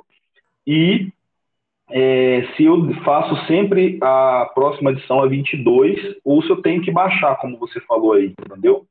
Qual que seria uma, uma, um norte, assim? A primeira pergunta sua é quanto à parada de diacetil. Qual temperatura que ela é mesmo? Fala para mim. Eu faço a 22. 22, tá ótimo. Você faz esse tempo já de dry hop a 22, não tem de acetil a cerveja. Eu não sei como alguns juízes nos concursos falam que a IPA tem de acetil. É porque não conseguiu identificar, confundiu o acetil com o óleo essencial do lúpulo ou com o resinoso, o resinoso de algumas variedades. IPA não tem de acetil, é muito difícil, é muito difícil. Enxofre, muito menos. É, Mas eu posso então... baixar, por exemplo, antes, quando eu vou reaproveitar a levedura, uhum. eu, eu posso baixar, antes de subir para o diacetil, tem função, ou, ou não tem função nenhuma, eu baixar um pouco a temperatura, deixar a cerveja aí, a, se eu fermentei a 18, por exemplo, eu baixo lá para 14 ou 10 graus, deixo um dia para decantar mais levedura, e aí sim eu faço a tracega, Tá. Eu faço uma tracega e aí eu aumento a temperatura para o diacetil, entendeu? E faço o dry hop a 22. Está errado ou não precisa fazer? Não precisa. Por quê? É, joguei uma quantidade de levedura no início da fermentação. Qual que é o momento Sim. em que eu mais coleto lama? É no momento em que eu faço o cold crash. Chegou em zero, eu consigo coletar de 3 vezes e meia a 4 vezes a quantidade de lama que eu joguei. Na hora que você faz o, a parada de diacetil ali para fazer o dry hop, se a levedura atenuou, então eu quero coletar a levedura, tá? Pra, porque eu sou uma micro cervejaria, eu quero coletar a levedura antes de fazer o dry hop. Uhum. É, a levedura atenuou, eu já tô a 22 graus, não importa que tá quente. Você vai colher Entendi. por volta de duas vezes e meia a quantidade de levedura que você jogou ali. Então, se você pegar essa lama inteira e jogar em outra cerveja, ela vai fermentar e vai fermentar rápido, porque você está jogando uma quantidade até maior do que ela precisa. Então, a, a maior parte da levedura ela flocula na hora que ela para de comer, não é quando chega no frio. É quando uhum. ela para de comer que aí a membrana celular fica com carga e aí a levedura se junta, fica pesada uhum. e flocula, mesmo estando a quente a frio estimula mais ainda com que uma outra parte sedimente. Então pode coletar quente, não precisa fazer essa queda para 14, 12 graus para coletar mais, porque se você coletar ah. ali, você está coletando o suficiente para fazer dois pitchings, tá? Certo. E aí eu posso, aí eu faço dry hop a 22. Aí você faz o dry hop, exatamente. Aí eu, eu, tenho, eu costumo, desde que você falou naqueles vídeos, eu tenho usado mais lúpulos, esses lúpulos novos, ou Sincoi, ou Mosaic, ou Azaka, é, ou Citra, Amarilo, para fazer o dry hop. Eu uhum. faço, uhum. deixo cinco dias, seis dias. Teve uma cerveja que eu deixei oito dias, se eu não me engano. Não teve gramíneo, não deu nada. Só que eu só fiz uma adição. E eu fiz acho que 5 gramas por litro né? E só que eu achei que a cerveja ela ficou um pouco turva e ela tava limpa, turvou por conta do lúpulo. O eu acho, pode, né? Não, pode ter turvado. E aí, assim, a minha pergunta é, e se eu, qual é a vantagem, além de, de diminuir essa turbidez, de eu fazer, de vez fazer 5 gramas de uma vez, eu fazer, por exemplo, 2 gramas e depois de 5, 6 dias é, eu fazer uma nova adição de mais é, de mais 3 gramas, por exemplo, certo? E aí deixar por mais 5 dias ou 6 dias. E eu tenho que tirar esse lúpulo da primeira ou não? É, tirar ou não vai ser uma questão se você está usando alguma variedade que dá que dá gramíneo com uma facilidade maior. Tá. tá. Você tem a opção de tirar ou não. Na dúvida, uhum. pode tirar, tá? Na dúvida pode tirar tranquilamente que não está extraindo mais aroma, tá? Não está mais uhum. extraindo. Uhum, mas deixar também não vai fazer, não vai ter problema desde que eu use uma, uma, uma variedade dessas novas. É, uma variedade como citra, se você está usando é, por volta de 4, 5 gramas por litro, não vai dar gramíneo. De jeito ah. nenhum.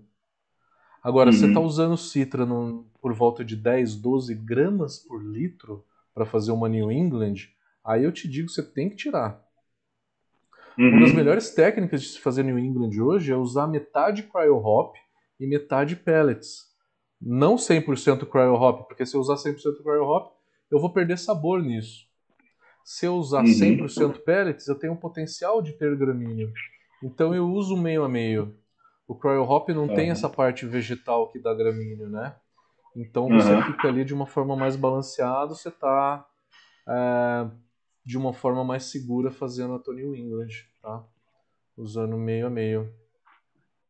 É e qual a vantagem ideia. de eu fazer duas, dois dry hops em, em menor quantidade do uhum. que fazer uma só? Mesma quantidade, fazer em duas inserções ou fazer em uma? Complexidade. Complexidade. Tá. Complexidade. E posso fazer as duas a 22, ou não? Pode ser os dois a 22, pode ser um a quente e um a frio. Frio seria 15 graus. 15 até zero. Até zero. Uhum. Eu acho Beleza. legal fazer uma bem no começo. Fazer as biotransformações e tal. Pode, Você pode, pode fazer. fazer. outra já no 22 ou fazer outra no frio, não sei. Eu não gosto muito de fazer porque tem uma perda de, de extração muito grande. E no começo você fala no, no, na fermentação, no final da fermentação? Segundo dia. Uhum. Ah, no segundo dia da fermentação. É, braçou acho amanhã assim que ela joga. Acho que, assim que ela deixar de ficar muito vigorosa. Ah. Você pode fazer do meio pro final, né? Pode fazer do meio do uhum. final também, é uma. A desvantagem é que você vai ter um pouco de lúpulo ali junto da levedura para você tentar reutilizar essa levedura. Se for reutilizar. Se não for reutilizar, não tem problema. E as partículas de lúpulo vão grudar na parede da levedura e vão deixar ela fraca. É por isso que essa levedura fica pior. Ela fica hum. pior para ser reutilizada, ela fica mais fraca para fermentar uma próxima leva de cerveja, tá? Uhum. Não, tranquilo, valeu. Gente, eu tô vendo que tem muita gente falando aqui no chat. Vocês não querem falar no com áudio? Não querem falar no áudio? Quem tá no YouTube pode entrar no Zoom, galera, para fazer as perguntas. Matheus, técnica de glupulagem para New England IPA. Fora usar metade dry hop, o que, que mais tu sugere? Para evitar oxidação, escurecimento? A oxidação dela ela é mais da aveia do que dos próprios polifenóis do lúpulo. Correto. Então, tem muita gente que está até eliminando a aveia e usando uma carga de trigo muito maior, por volta de 30 a 40% até de trigo claro. E esse trigo ele vai dar a turbidez também que a levedura Vermont também daria. Então, se tem uma New England 2.0 hoje, né, que é sem aveia e sem Vermont, né, feita com a London Ale, por exemplo. Alô? Alô? É... S04. S04 é uma levedura para IPA também. Com certeza. Para New England IPA, né? Para New England IPA. Perfeito, perfeito. Ou uma London Ale, ou uma S04 não usa S33, que o éster dela não combina com o dry hop. Não combina. Tá. É o S04 mesmo. E aí aumentar a carga de trigo para dar turbidez, por causa da proteína. Não faz parada proteica na New England, tá? Arria o malte a 62, já na beta-milase, para tá. você não quebrar essa proteína. E substituir a aveia uma coisa que tem menos aveia. Se você conseguir achar malte de aveia, tem menos manganês, desculpa, o malte de aveia, do que a aveia não malteada. É bem mais baixo o manganês dele, do malte, em relação à aveia em flocos. Isso. Você chegou a ver algum para comprar? Alguma marca, Vitor? Eu vi, quem tem é aqui o, o Marcos aqui de Campos Novos tem um malte de aveia. O Odebrecht tem, né? O Odebrecht tem. É, o Odebrecht tem. O, o Coisa também tem, o Rodolfo tem. O Rodolfo a malteria Blumenau. Tem, bem hum. legal também. Bom saber. Malte de aveia branco. Vão para o malte de aveia, que tem aquela oleosidade que a aveia tem, né? Mas tem menos é, tem menos manganês para não deixar ela escurecer tão rápido. Então essa Mateus, é uma coisa legal. Diga. Eu tenho uma dúvida em relação ao leite hopping. Uhum. Tá ouvindo? Tô, perfeito, pode falar. Tá. Uh, o que que tu considera um regime legal de lupulagem ali do final, tá?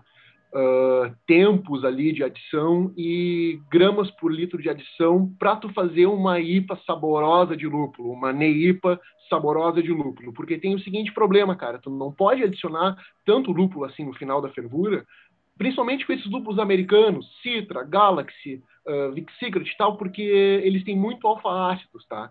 Então tu não consegue fazer umas adições muito cavalares, porque aí tu estoura os IBU da tua cerveja entendeu? Tipo, eu quero uma IPA, eu quero ali no máximo 50 IBU, 60 IBU, uma NEIPA, eu ando fazendo NEIPA com 45 IBU, tá? Então, se eu for uhum. começar a fazer muita adição de lúpulo, ah, vou fazer aos 25, aos, aos 20, aos 15, né? Se, se, se eu for começar a botar lúpulo muito antes da, do final da fervura, eu vou extrair muito amargor e eu vou, tipo, estourar os IBUs que eu estou pretendendo. Então, esse é um grande dilema que eu tenho, né? Acho que a gurizada também tem esse problema, né? Uh, ou eu, sei lá, eu deixo tudo ali para os cinco minutos finais e boto 5 gramas de lúpulo por, litro, ou, ou, sei lá, 6 gramas de lúpulo por litro, ou se eu vou começar a, a, a diminuir, a, a, diversificar essa, essa quantidade de lúpulo mais para antes do final da fervura, né? Só que, cara, eu, eu vou conseguir colocar 0,25 gramas por litro, 0,5 gramas por litro, entendeu? Então tem esse grande dilema aí que eu nunca sei o que, que eu devo fazer uh, para ter uma IPA saborosa porque estoura os IBUs. Perfeito, Rodrigo, né? Isso. Rodrigo. Enquanto você estava falando, eu já puxei aqui uma apresentação de um curso de elaboração de receitas. Vamos ver se consigo te sanar. É, olha só, eu fiz um slide para dizer a quantidade de lúpulo de final de fervura, que é para você acertar o estilo. Porque se você pode jogar de mais, você não acerta. Se você joga de menos, você também não acerta. Então, estilos menos lupulados são, por exemplo, aquelas lagers não lupuladas. Aquela lager que tem aqui no Brasil de 15 BUs, né, que todo mundo chama de Pilsen. Uma lager não lupulada, usar por volta aí de 0,3 a 0,6 gramas por litro no final da fervura. Tá? Essa é a quantidade de todo o lúpulo que vai nos últimos 15 minutos de fervura também chamado lúpulo de acabamento, né? late hop, final de fervura. Tá? Somando todas essas adições, se eu ficar nessa faixa, é para fazer uma lager não lupulada, para fazer uma Weizen. Só que aí a okay, Weizen só, você não jogaria... Só que uma questão. Diga? Só que uma questão, desculpe lá. Uh, este lúpulo de acabamento também pode ser eh, um whirlpool ou um hop stand depois da fervura? Depois da fervura, você está falando. O hop stand ia cair a temperatura a 60, sim, 70 sim, graus, sim. né? 80, 70, sim, sim, sim, sim. Engloba, engloba todo o lúpulo nos últimos 15 minutos de fervura ou de Whirlpool. Os dois, tá? Ok, top. Era isso. Obrigado. Tá? É, uma belga ou uma Weiss, você pode colocar 0,5 gramas só que você não vai colocar 0 minutos de fervura, né? você vai colocar 15 minutos. A diferença é essa. Uma inglesa não lupulada, como uma Red Ale, uma Stout, você pode colocar 0,7, 1 até 1,2 gramas. Uma inglesa mais lupulada, que é uma IPA inglesa, ou uma Pilsen alemã, uma Pilsen tcheca, você pode ir até duas, eu já vi 3 gramas por litro no final da fervura. É, e para uma, uma IPA, eu acho que menos do que uma grama por, por litro, você não sente nada. A cerveja fica vazia, né? Ela perde essa camada de sabor, né? É, eu acho que aí a partir de 2 gramas por litro fica interessante, tá? Fica interessante para uma Pale Ale ou para uma IPA. Uma Pale Ale até pode ser uma grama, uma grama e meia por litro. Uma IPA por volta de duas, duas e meia. É, e aí vai até 3, não precisa subir muito mais do que 3, não. 6 gramas por litro vai para New England, por exemplo. A New England ela quase não tem lúpulo no começo da fervura, é só no final da fervura. É quase tudo leite hop. As New é, England cara, mas... que eu fiz até hoje, eu só fiz leite hop, eu nunca fiz nenhum de amargor. Pode não, falar. Eu também, eu também faço só leite hop na New England IPA, tá? Mas mesmo assim, eu não consigo chegar numa lupulagem dessa de 5 gramas ou de 4 gramas por litro, né? Porque, cara, estoura os IBUs, ela, aí ela vai para 60 IBUs, sabe? Porque os lúpulos têm o, o alfácido muito alto, né? Você tem que é... calcular o amargor do lúpulo que você joga zero minutos, exatamente. Pode ser que não chegue a 6 gramas. Tem que construir Eu... o lupulagem ao contrário, invertido, vindo do acabamento para o amargor, aí não estoura o IBU. Exatamente. Uma outra técnica que eu falo para vocês, deixa eu ver se está aqui. Como que eu calculo a minha receita? É, como é que eu penso a minha receita? Na hora que eu penso o meu dry hop, eu penso em gramas por litro. Lúpulo de final de fervura, eu penso em gramas por litro, né? Vide a regra que eu dei aqui, né? Isso daqui é a regra para final de fervura, em gramas por litro. Por que pensar em gramas por litro no lúpulo de acabamento? Porque a finalidade dele é dar mais sabor do que amargor, né? E aroma é muito pouco. Então eu penso, isso é uma regra particular minha, tá? Eu uso o lúpulo de final de fervura em gramas por litro. E eu penso de amargor em IBU. Na hora que eu monto a receita, eu começo a montar o dry hop, jogo todo o lúpulo de final de fervura, seguindo essas regras de, de dessas quantidades, e aí calcula um certo amargor. Aí eu só vou no lúpulo de amargor e ajusto o que, que tem para ajustar. É uma forma que eu, que eu uso para fazer aqui as minhas as minhas cervejas, as minhas IPAs. É, Mateus, deixa, né? deixa, eu te dar um exemplo aqui, Matheus, continuando, tá? Uh, eu faço uma NEIPA né, com Eldorado e Galaxy. Tá? Os dois têm 14, 15% de alfa ácido. Tá? Então, o que, que eu faço? Eu faço uma eu não, não faço adição nenhuma aos 60, eu faço a primeira adição aos 15 minutos finais, a segunda adição aos 5 minutos finais, e depois a última adição é o Whirlpool ali aos 90 graus, tá? Nesse regime, tá, para não, é, não passar dos 50 IBU, eu consigo chegar no máximo a 1 grama por litro, somando os dois lúpulos, né? Eu consigo chegar no máximo ali, nos 15 minutos, 1 grama por litro, nos 5 minutos, 1 grama por litro, e aí, ali no Whirlpool, nos 90 graus, aí eu boto, deixa eu ver uma coisa aqui, 200, é... 2 gramas por litro. Uhum. 2 gramas por litro. Então, com isso aí isso tudo... deu 4 gramas por litro, né? É... Deu 4, né? 1 um e 1 um, mais 2, isso? Quatro. É, se for contar todas as adições, sim. 4 gramas por litro. É, é, se é. for contar todas as adições, sim. É. E aí, com isso, ela deu os 48,8 IBUs aqui, quase 50 IBU, entendeu? Eu queria Perfeito. poder botar mais, mas não consigo, entendeu? Eu já vi 6 é, gramas por litro quando você joga tudo a zero. Você faz uma New é. England e joga tudo a zero, a quente, porque aí não dá para fazer esse hop stand porque não, não daria amargor, né?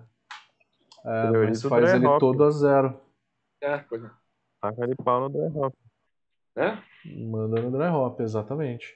Dry hop dá amargor. Como que o dry hop dá amargor? O dry hop, é, todo o lúpulo que você joga no dry hop, ele tem alfas e beta ácidos oxidados, tá? Que já sofreu um processo de oxidação na armazenagem, na estocagem, que eles são solúveis em água. E eles têm um amargor. Então eu extraio e solubilizo eles a cada 5 gramas por litro eu tenho de 3 a 4 IBUs. Mais ou menos, tá? Por volta disso. Sensorialmente eu tenho esse aumento de dry hop. Galera tá perguntando aqui no. Pode, pode abrir o áudio. O Gabriel tá perguntando, o Guilherme tá perguntando. Matheus, eu queria uma pergunta bem pontual aqui. Pode falar. Posso falar?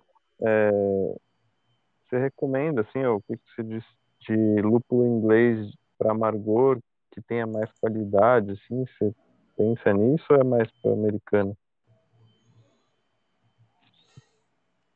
Meu amigo, uh, a gente tem uma triste situação hoje, né? A única escola cervejeira que está aos poucos diminuindo a sua importância, inclusive dentro do próprio país, é a é escola inglesa. Uhum. Na própria Inglaterra, você começa a ver os lúpulos ingleses em IPA sendo substituídos pelos americanos. É, por quê? Porque é um lúpulo, os lúpulos americanos são lúpulos novos, que têm um perfil mais leve, não dá gramíneo, dá um amargor mais leve e não tem sido criado novos lúpulos com esse perfil inglês como um terroso, vegetal, madeira, né? É, que um Fuggle tem. Não tem nenhum lúpulo novo de 20 anos para cá que tenha o terroso que o Fuggle tem para substituir o Fuggle. Então a característica dos lúpulos ingleses é, não se vê nessas novas lupulagens. Então, é, os ingleses eles estão aos poucos é, usando mais os lúpulos americanos. E o motivo é justamente esse que você perguntou, porque esses lúpulos ingleses eles não são tão leves, né, para amargor. Você tem que usar, você tem que tomar muito cuidado com o Fuggle na hora que você fizer um dry hop, limitar em no máximo 3 gramas por litro, porque o Fuggle ele dá um gramíneo muito forte acima disso. Eu tentaria ficar em 2, 2 gramas e meia.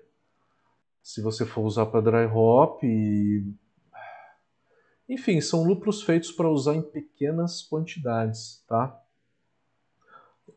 Uma é, IPA é. inglesa, você pode usar um Target para aroma, você pode Challenger. usar o Challenger, Skent Goldings, Goldings e Fuggles. São os Uma melhores, pergunta, né? Matheus. Você falou que dá, dá gramíneo. Agora, se eu fizer várias adições, três adições, por exemplo, limitados a 2 gramas, com poucos dias, eu consigo um aroma forte sem o gramíneo? Você vai ter gramíneo, não tem como. Faz o teste na, na sua casa. Na sua casa, igual eu fiz. Em água. Não é nem em cerveja. Se tiver uma cerveja Pilsen ali, pode jogar nela. Tá? Qualquer uma delas. Uma Skol,zinha uma, uma Heineken, né? É, vai lá e pega, só que você precisa de uma balança com uma precisão um pouco melhor, né? Para fazer, e aí tenta fazer 3 e 4 gramas por litro de um Fuggle. Tá? Já vai dar um gramíneo, dá um gramíneo bem forte. O Saz dá gramíneo bastante também. É, todos esses lúpulos mais antigos, alemães e, e ingleses, vão dar um gramíneo bem forte. Logo de cara, você vai sentir esse gramíneo em mais ou menos uma ou duas horas que você jogou ali, tá? Não vai precisar demorar tanto tempo. É bem rápido. Então extrai sim.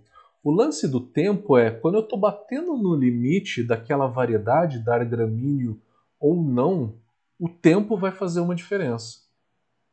O tempo dos fatores que auxiliam a dar gramíneo, ele é o menos importante. Se eu faço um dry hop dinâmico, ele eu falei para vocês que ele extrai 30% a mais de óleos essenciais. Só que é só óleo essencial a mais que ele extraiu?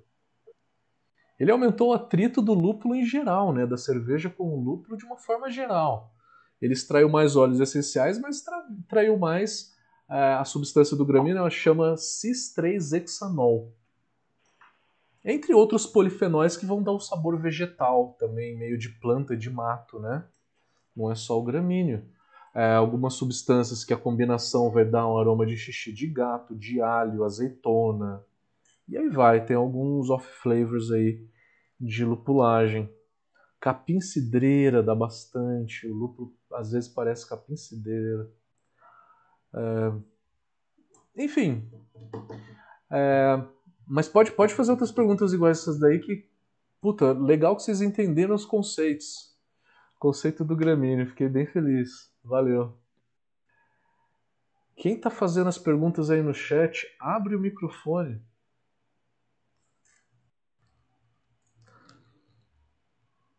No YouTube, o Luiz Satin está perguntando quais as combinações de lúpulos para o dry hop que você mais indica. Uh, Luiz, acho que é para IPA, né? Pega alguma daquelas variedades boas que eu falei. Citra, Mosaic, Amarilo, Azaka, Cinco, Centennial, uh, Sabro. Ei, Matheus. É, tu pode falar um pouco mais de duplo dry hopping triplo dry hopping nas NEIPAs, que o pessoal tá, tá comentando muito hoje.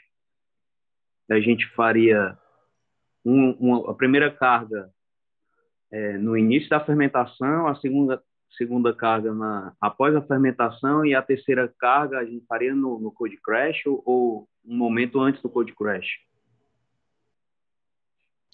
Se você já fez uma quente, você pode fazer a segunda frio, a outra frio. Você falou três, né? Uma no começo, uma na parada de acetil e fazer um terceiro Isso. dry hop.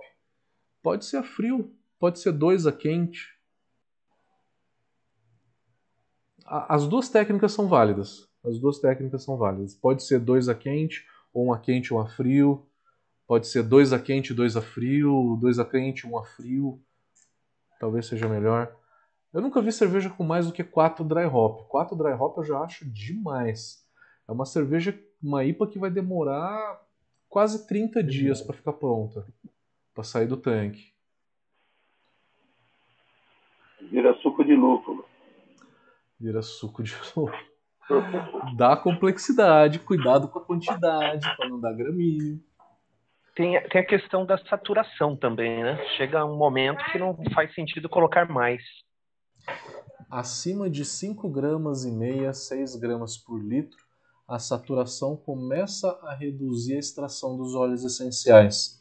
E aí você começa a extrair cada vez menos, conforme você vai aumentando, né, cada vez menos óleos essenciais. É real. Falam que acima de 8 é desperdiçar lúpulo, né? Dá para fazer uma anemia de tranquilamente com 6, 7 gramas. Pode dar boa. uns sabores esquisitos. Pode dar Mateus, um flavor. Tipo uma urina de gato. Assim. Pode até Exato. ser interessante. Uma técnica de lupulagem que tem alta extração também extrai substâncias de gramíneo. Né? O tempo é só um dos fatores menos importante do que fazer um dry hop dinâmico para a extração do gramíneo, né? Então, né, existem outros fatores que potencializariam um gramíneo mais do que o próprio tempo que o lúpulo fica lá dentro. Matheus, no caso de eu fazer IPAs, então eu, eu posso ganhar tempo fazendo dry hop no dia acetil, no descanso, não preciso esperar? Pode jogar ali no descanso do dia acetil. Não precisa esperar para cair a frio. Pode, pode fazer ali mesmo. Eu acho que é a melhor forma. O momento melhor para se fazer o dry hop, na minha opinião, é essa, tá? Se você vai fazer um dry hop só, faça ele na parada de acetil e deixa ali uns 4, 5 dias para o hop creep começar e parar, tá? O hop creep é a nova fermentação, porque está restartando a fermentação a partir daí. Ô, Matheus, uma questão aí. Eu fiz recentemente uma NEIPA, inclusive uhum. engarrafei ela esses dias, né? Eu fiz os dois dry hops na parte quente um e o outro é, faltando um, dois pontos antes de finalizar para entrar na, no Code Crash né? Uhum. Foi 80 litros, usei um quilo e meio, dividi-se um quilo e meio de lúpulos entre a parte quente aí que eu estava a 18, dei uma subidinha para 20 graus, aí depois de três dias eu adicionei o restante e coloquei para descer para zero, né? Aí eu fui descendo para zero devagar também, durante três dias. E a questão é a seguinte: eu não notei diferença entre você colocar um lúpulo todo e fazer dois dry hops. Aí a pergunta é: você tem experiência nesse sentido? Porque eu cheguei a fazer duas neipas uma atrás da outra e, e notei isso, né? Sensorialmente falando. Fabão, excelente pergunta, meu amigo. É, eu vi do, nos caras que mais entende de lúpulo no mundo, que é o cervejeiro da Firestone, Firestone Walker, lá dos Estados Unidos. Eu vi uma palestra dele, ele falando que quanto mais a gente variar as adições, mais complexidade a gente tem. É, eu vi também do Vini, numa palestra dele, que é o dono da, da cervejaria que fez aquela Pliny the Elder. A Pliny the Elder é uma double IPA muito famosa nos Estados Unidos também ele faz quatro dry hops na, na Double IPA e ele fala que a complexidade aumenta, né? Então, eu ouvi de gente grande falando que aumenta a complexidade, mas eu propriamente dito, eu não fiz, eu não fiz essa técnica para te falar assim, ó, eu vi e senti, tá? Na fervura é muito mais perceptível se você varia as adições de fervura em termos de complexidade do que eu acho que no dry hop. Do que eu acho que no dry hop. Sim, é, na, na fervura eu coloquei uma carga massiva. Né? Na hum. fervura, os lúpulos que eu usei aqui foi Amarillo, 5 e Mosaic, né? Na fervura foi, é, no total aqui, eu acho que deu 700 gramas para dar aroma, né? Sabor. Mas no dry hop, eu fiz já uma vez que eu coloquei tudo faltando um ponto e já descendo para um grau por dia para dry hop, e essa vez eu fiz os dois dry hops, inclusive guardei garrafas, né, para a gente fazer uma experiência aqui, e notei que sensorialmente parece-me que elas estão iguais, né. Você uhum. fez as duas adições, tipo, já lá para depois do final da fermentação? Isso, é a receita aqui fala que ela ia chegar em ela ia chegar aqui o final dela em 1017, quando estava 1019 eu acrescentei esses lucros. Então, experimenta fazer uma tipo ali do meio para o começo, até no segundo dia, terceiro dia. Se tiver é biotransformação, aí eu acho que tem que vai ter diferença, porque a biotransformação vai gerar outros aromas diferentes. Mas eu também concordo com o Fabão. A, dif a, diferença pode existir, ela existe, mas ela é pequena. Eu não acho que ela é tão grande assim. Agora, já para biotransformação, a diferença vai ser um pouco maior. Sim. Fazer o dinâmico. É, por isso que eu, eu me, me, meu ponto de vista, né? A gente fala é, duplo derrubo, triplo. Então, na verdade, isso daí eu vejo que é mais uma chamada comercial propriamente dito do que algo que dê sensorialmente uma diferença, um up a mais, um push na, na breja, né? Isso daí é, é mais para. o duplo malte da Brahma. Os, duplo malte da Brahma. Leva batalha, leva batalha a conversa.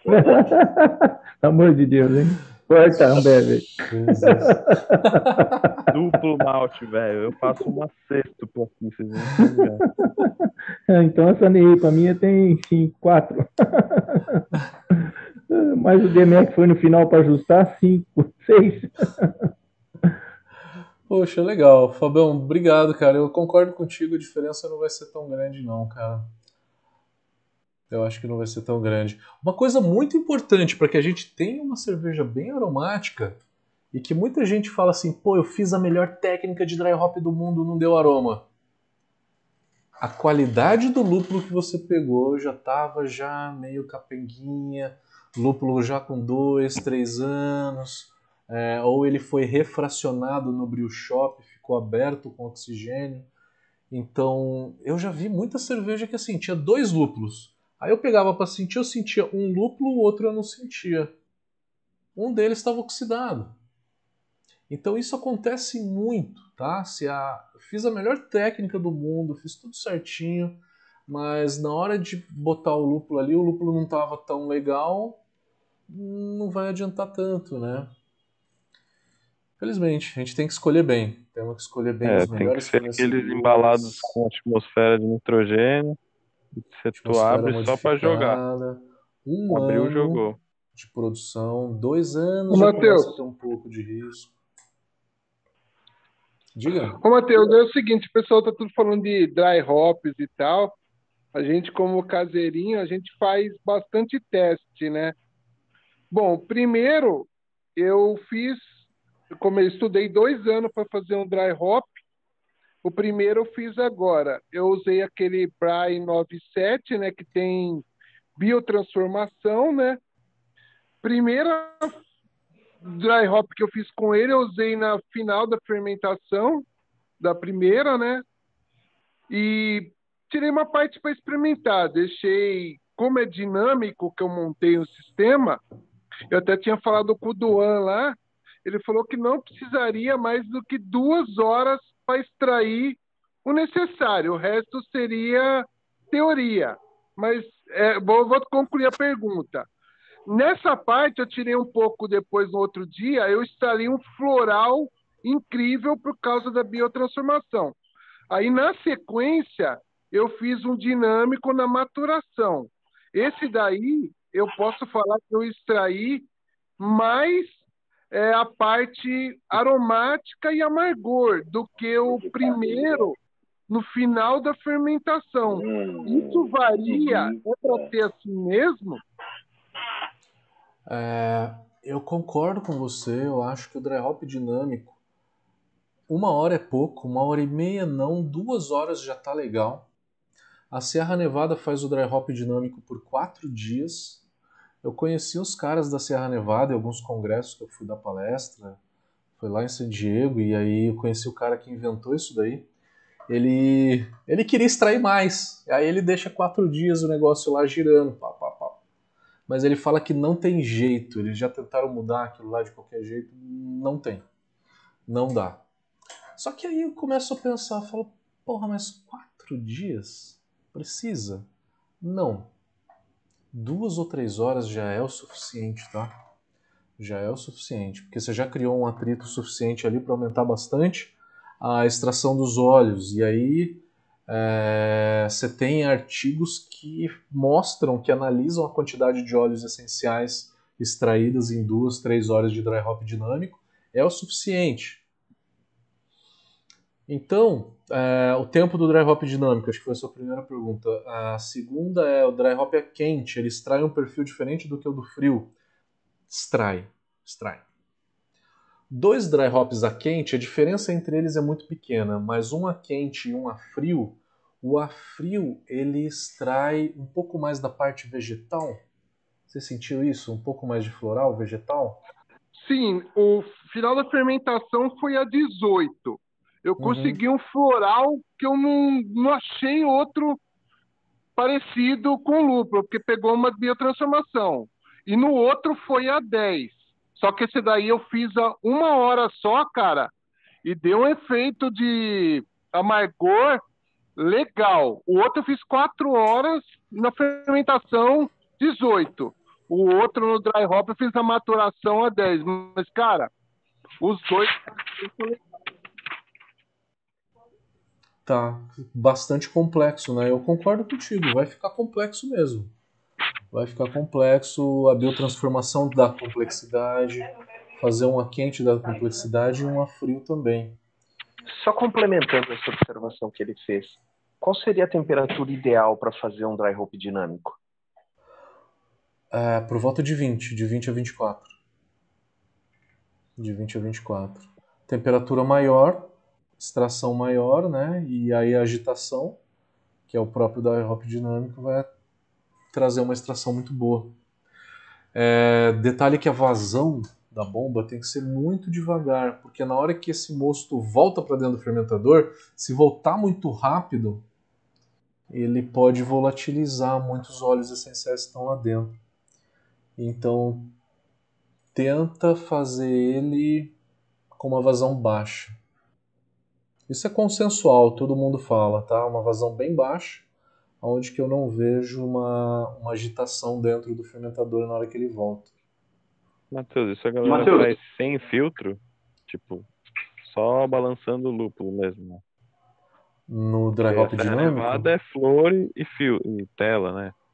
Mas com Essa pellet, nevada é flor. Aqui no Brasil é filtro de terra de atomácia com pellet. É. É, se eu usar o pellet ao invés de flor, o pellet entope um pouco mais fácil. É, eu vi gente falando aqui em top só quando você vai fazer cargas muito grandes, como numa New England. Uma IPA normal, 3, 4 gramas por litro, não vai entupir tão fácil. Aí você teria que fazer três vezes, né? A recirculação. Sim. É uma saída, é uma saída. O problema de fluoropellet é o entupimento. É o entupimento. É o único momento em que a gente escolhe a flor, tá? a flor não dá mais aroma, não dá mais amargor, não dá mais nada. Ela é simplesmente um negócio prático, né, de processo. A flor dá mais trabalho. Dá mais trabalho. Matheus, o pessoal também fala que o mosaic em si, para generalizando, ele sobrepõe muitos lúpulos, né? Muitos tipos de lúpulo, né? Então, peguei uma literatura, não sei nem de quem, porque o pessoal, eu, a maioria dos cervejeiros fala, não, misturei mosaic com X lúpulo aí. Só que o mosaic, ele é bem marcante. Então, uma coisa também que eu não sei se vale pela teoria do, da aula de hoje, por exemplo, se você pega um que é mais amargo e extrai mais, que o mosaic é um famoso desse, pode afetar no sensorial no final? Ótima pergunta, Marcos. É... Isso aí a gente já está falando de um outro aspecto, que é o aspecto da arte de criar cerveja, né? É a culinária. O que, que acontece? Na culinária isso é muito comum. Na hora que você usa é, coentro, mostarda, na hora que você usa qualquer outra coisa, alecrim, ele rouba a cena dos outros ingredientes, dos outros sabores. Por que que rouba? Porque ele é muito intenso. O Mosaic ele tem um perfil sensorial muito definido, né? aquela laranja doce, e tem uma quantidade de óleos essenciais muito alta. Então ele acaba escondendo um pouco dos outros. Então talvez você tenha que reduzir o Mosaic e subir um pouco os outros. Quer saber, antes de fazer a tua cerveja, você pode fazer isso em água. Você pode fazer isso em água, em copos de água, e aí seleciona uma quantidade do lúpulo tal com do lúpulo tal joga junto num copo d'água e vê como é que fica. Porque às vezes dois lúpulos excelentes individualmente, sozinhos, pode ser que na hora que você coloque juntos, eles não fiquem tão bons assim. Uhum. É, um exemplo... curso isso aí. Aprendi Matheus. Uh, deixa eu. Posso comentar aí? Pode, vai lá, Fabão. Então, é, é, complementando aí a, a, a, tua observação, nessa receita que eu fiz essa última New England IPA, como eu disse, eu usei amarelo 5 mosaic na parte quente. E qual foram as proporções? O mosaic eu coloquei 25% da carga em relação ao 5 e o amarelo. Amarelo, por exemplo, eu coloquei 150 gramas, o 5 também 150 gramas, e o mosaic eu coloquei um, 70 gramas. 70 não, é, foi 50 gramas no total, que é justamente o equilíbrio que deu. E na parte de dry hop também igual, eu coloquei mosaic também é 25% a menos em relação ao Citra Amarillo e o 5, para virar Joyce Ney. Perfeito, maravilhosa. Fabão. O que o Fabão fez então que foi exemplificar tudo que eu falei. Então, é, quando a gente faz as receitas, a gente coloca sempre em quantidades iguais. E aí você experimenta a cerveja e fala assim, pô, o mosaic sobressaiu. Então eu vou reduzir a quantidade dele. O mosaic é um que eu sempre reduzo. Outro que eu sempre reduzo a quantidade é o próprio amarelo também. Eu nunca coloco ele muito alto. Né? Não deixo ele aparecendo tanto. É, e se você combina outros lúpulos, uma combinação interessante é a, o próprio mosaic, para quebrar um pouco desse laranja doce que o mosaic dá, um pouquinho de centênio, numa quantidade menor. É, por exemplo, metade, né? Se eu uso 100 gramas de mosaic, umas 50 de centênio. O centênio ele é floral, vegetal. Ele vai acabar quebrando um pouco desse dulçor do mosaic e deixando a cerveja redonda é um exemplo, né? Um exemplo de culinária, né? Eu falei do mosaico com centênio, né? Entre outros, como do que o Fabão deu agora também, né? Então ele reduziu as quantidades e foi ajustando as quantidades para chegar num sabor melhor, né? Um sabor mais equilibrado. É, isso tudo, porra, legal. Puta assunto bacana, puta assunto bacana. Bem avançado. Fiquei muito feliz, muito feliz de ver esse tipo de, de comentário aqui. É muito legal mesmo. Alguém estava falando alguma coisa antes? Eu Uma pergunta, Matheus. que aprendi no curso fazer o chazinho de lúpulo e as misturas no curso que eu fiz com você de lupulagem. Então, sempre eu faço uns testes assim para chegar no sensorial, né? E às vezes, antes mesmo de decidir o que, que eu vou usar no dry hop, eu pego um pouquinho do mosto lá mesmo no, no tano pronto e faço, cara. Não fica uma Brastemp, mas dá para ter uma noção, né? perfeito, perfeito. Pode fazer. Pode fazer. Eu faço assim também. quando eu tenho que fazer alguma receita que eu não tenho muito tempo para ficar testando, eu faço em água é, as misturas para ver como é que ela vai ficar para para não ter que errar na hora que eu for fazer ela na, na, na panela grande logo direto, né? Não, não ter que ficar fazendo testinho de 20 litros para ver se, se a receita funciona. Eu faço em água também, funciona muito bem. É o mesmo que rola com fruta, né? Fruta é a mesma história. Tipo, framboesa é tipo o mosaico das frutas. Verdade. E, e, o morango, ele é a pior fruta, né? Você tem que usar em quantidades cavalares para ele aparecer. É. Fruta e especiaria... O lúpulo no preço que tá, no, o lúpulo no preço que está, não dá para errar muito, né? Uhum. Tá muito Nada, caro. né? Tá tudo caro. Malte, lúpulo, levedura, tá tudo da, na hora da morte já.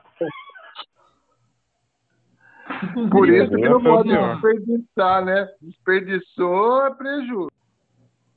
É, Inclusive para quem faz é, freak hop, o interessante às vezes de você usar o dry hop a mesma quantidade, você usa talvez a metade de uma porção dessa. Portanto, assim, se for fazer dois dry hops, você usa metade de um e faz o freak hop, porque ele já vai dar a condição necessária para fazer essa transformação. Ou seja, você não precisa gastar tudo ali no primeiro momento. E aí você preserva os demais. Maravilha, maravilha. É, Gabriel, Gabriel Andrade, abre o teu áudio. Faz a sua pergunta pra gente. Cara, com relação a teor mínimo de óleos essenciais para a gente considerar um, um lúpulo legal aí para fazer dry hope, você teria um parâmetro mais definido? Tem várias perguntas aí, mas respondendo essa para mim, eu já faço as outras depois. A primeira, a partir de uma grama por mililitro. A partir de um. É, os lúpulos de IPA tem por volta de duas, uma e meia, né? Lúpulos com pouco aroma mesmo tem abaixo de uma grama. 1%, né? Pode fazer a próxima. Certo. É, com relação a que vai, que eu não sei como é que você tem, tem ciência dessa, desses assuntos, mas fazer um leite em hoping aí, com, usando que vai, que vai fermentar a 35 e tal, 30 graus, é uma temperatura, na minha opinião, consideravelmente alta. Será que esses aromas de lúpulos usados no final da fervura não serão bem desprendidos da, do nosso mosto? Ou você acha que ainda é uma temperatura legal para manter esses aromas? Ainda mantém. Sabe por que, que mantém? Porque na hora que o lúpulo ele é colhido e ele vai para secagem, ele é secado, a última temperatura fica em torno de 45, 50 graus. Então, os primeiros óleos essenciais a evaporarem, evaporam na secagem, são os mais voláteis. É, óleos essenciais começam a volatilizar a partir de 32 graus. 32, 34, 37 já volatilizam alguns. E esses eles volatilizaram na secagem do lúpulo. Então, por volta de 32 graus, uma temperatura de fermentação de que vai que ainda vai, você não, você vai perder, lógico que você vai perder. É melhor fazer a 22 do que a 35, mas você não vai sim, perder sim. tanto assim de ficar inviável, né, de, não conseguir. Ah, beleza. Então aí isso se aplica também ao dry hopping, que era a minha segunda segunda pergunta, né? que usar dry hopping que vai, que ainda se mantém em uma proporção boa. Mas legal. Obrigado aí, Matheus. Valeu pela aula também. Valeu, valeu. Bom, chegamos 5 horas. Temos mais perguntas?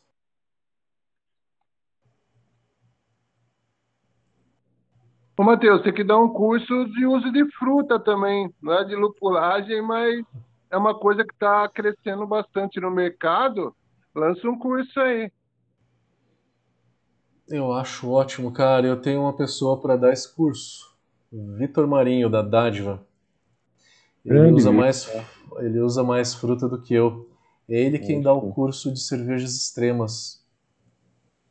É, a gente vai abrir uma outra turma agora nesse semestre, acho que para maio. Vamos falar de cervejas extremas e aí entra fruta. Fruta, madeira, sours, né? Ele tem Pô, até mais legal, legal assunto. Maravilha. Hoje está mais maravilha. fácil, né? Lançar a Felipe agora, o, o cara que faz sorte tá dando risada, né? Anuncia esse curso aí no Zap lá. Com certeza, não tem a data ainda, mas vamos falar. Logo, logo a gente já lança, tá? Eu tô dentro. Boa, valeu. Maravilha. Já tivemos uma turma com ele, a galera adorou. Foi muito legal, foi um curso de 8 horas. Foi bem bacana. Eu aprendi pra caramba com ele. É muito bom. Galera, últimas perguntas. Estamos chegando já no limite.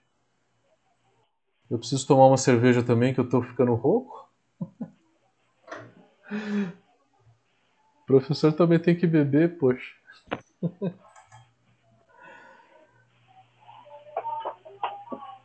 Mais alguém? Vamos lá. Dou-lhe uma. Dou-lhe duas. É... Rapidão. A gente não falou muito de, de First Word Hopping.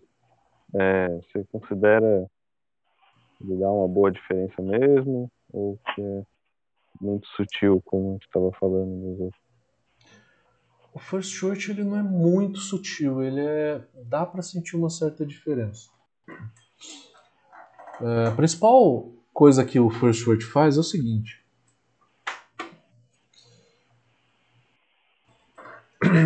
depois da gente extrair os alfácidos, a gente isomeriza eles. São cinco alfácidos, né? O principal é a rumulona, que dá um amargor bom. O segundo principal é a corrumulona, que dá um amargor ruim. Então, depois de isomerizar os cinco alfácidos, eles começam a se degradarem. É uma hidrólise que acontece ali da, das moléculas depois de um certo tempo de fervura. E a corrumulona, ela se degrada mais rápido. Então, o amargor ruim do lúpulo cai e o amargor fica melhor. É, você extrai um pouco mais de sabor e tem gente que fala, eu nunca vi ainda alguém provar isso para mim, que um pouco dos óleos essenciais ficam solúveis. É, que aí nessa temperatura de 76 graus fica um pouco de óleos essenciais solúveis e Bora com isso. Oi? Bora aí. Ah, maravilha, cara. Olha, olha a corzinha dela, cara. Que fruta é essa? Ah, essa é a tal da Penélope. Opa.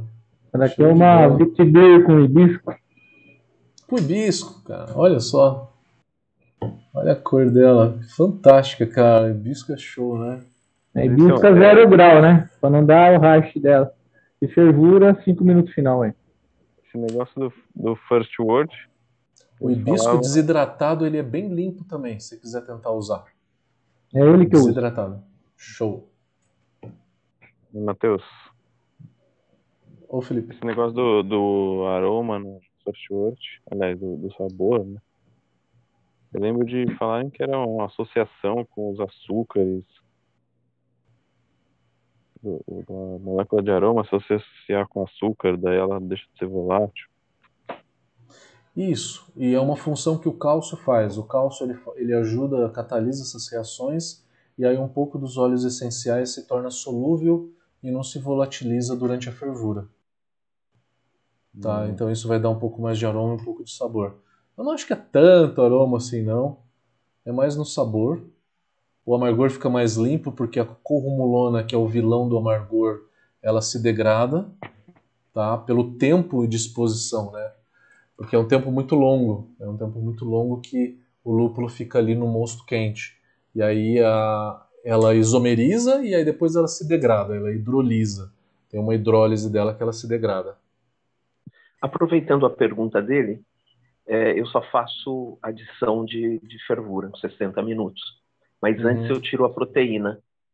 Se eu fizer o first worth, eu tiro a proteína, tiro a espuma depois ou não? Porque se eu tirar, eu tiro junto com o lúpulo. Tirar a espuma ou não? Aquela espuma, ela não vai parar na cerveja final, porque aquilo é proteína coagulada, ela vai parar do tube quente na hora que você fizer o rip. A única desvantagem é que ela vai aderir mais ao lúpulo e pode reduzir um pouco do, do amargor da cerveja. É justamente essa, é, talvez, a desvantagem que tenha. Matheus, uma curiosidade, é, uma vez eu vi num artigo de Scott Yanis, é, uma vez ele fez uma colaborativa de uma NEIPA é, na Koala. E daí ele viajou e depois que ele viu os resultados, lá soube que com o tempo, e a gente sabe também de algum modo, e é exemplo de uma neipa mesmo, porque a carga de lúpulo é muito grande, se você tiver lúpulo oxidado, vai acontecer o que de algum modo também aconteceu, mas parece que não necessariamente em razão do lúpulo. E é essa curiosidade que eu vou colocar aqui, e se você tiver condições de responder, vai ser ótimo. Que seria apropriado, que ele disse depois, que ao invés de é, fazer a desinfecção do fermentador, né, ali, com ácido peracético, seria apropriado usar é, iodo, iodofor. O que, é que você diz disso? É, é, deixa eu ver se eu entendi. O peracético antes de jogar o mosto? Antes de jogar a cerveja? Exato. Como, como foi utilizado o ácido peracético, lá na frente, ele, na o, desculpa, eu só não disse o resultado final é, mudou a coloração dele, tá? Em vez de ficar aquela, aquele suco amarelado e tal, que a gente gosta de ver de uma neipa, ele ficou, começou a escurecer ao longo do tempo. E aí a razão que ele disse que seria apropriado utilizar não o ácido peracético, mas sim o iodofor, por conta da carga de lúpulo que viria naquela cerveja. Eric, excelente é pergunta, meu amigo. Excelente pergunta. O que, que acontece? A oxidação mais básica que a gente conhece na cerveja é o oxigênio entra e aí, de acordo com a temperatura e o transporte que essa cerveja tem, as reações de oxigênio ali vão acabar oxidando outros produtos. Mas eu tenho no peracético, é, ele não está estável, né? O peracético ele fica estável na hora que ele fica numa concentração por volta de 15%. Quando o peracético vem líquido, ele vem nessa concentração, ele está estável. Na hora que eu faço a diluição para ficar em 0,1%, ele não está estável. Ele não está estável quer dizer que o peróxido e o acético que estão juntos, eles estão de uma forma instável e que eles vão se dissociar por completo em 24 horas. Em 24 horas eu tenho a dissociação de todo o peracético que está dentro do, do meu fermentador na hora que eu fiz a sanitização. Só que na hora que acontece essa dissociação, o que, que eu tenho? Isso oxida a cerveja. Essa reação oxida diretamente o mosto, sem presença de oxigênio, tá? Sem presença de oxigênio. O peracético em si, diretamente na cerveja, ele oxida ela no momento em que ele se dissocia em acético e peróxido. O ideal na hora que você usa peracético é deixar o fermentador ou o barril 24 horas quieto, parado, para que ocorra a dissociação completa, tá? É, e aí depois você jogue um mosto dentro do teu fermentador. Se for um barril de cerveja, que você enche esse barril 24 horas depois. É, o ideal então é de 24 a 48 horas após a aplicação do peracético. A partir de 48 horas você tem a perda da sanitização do barril do fermentador. Tá? Então, eu acho que é esse o motivo, né? A tua pergunta era sobre oxidação, né?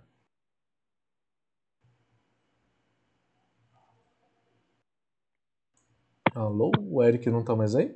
Desculpa. Eu estava falando aqui com o microfone mudo.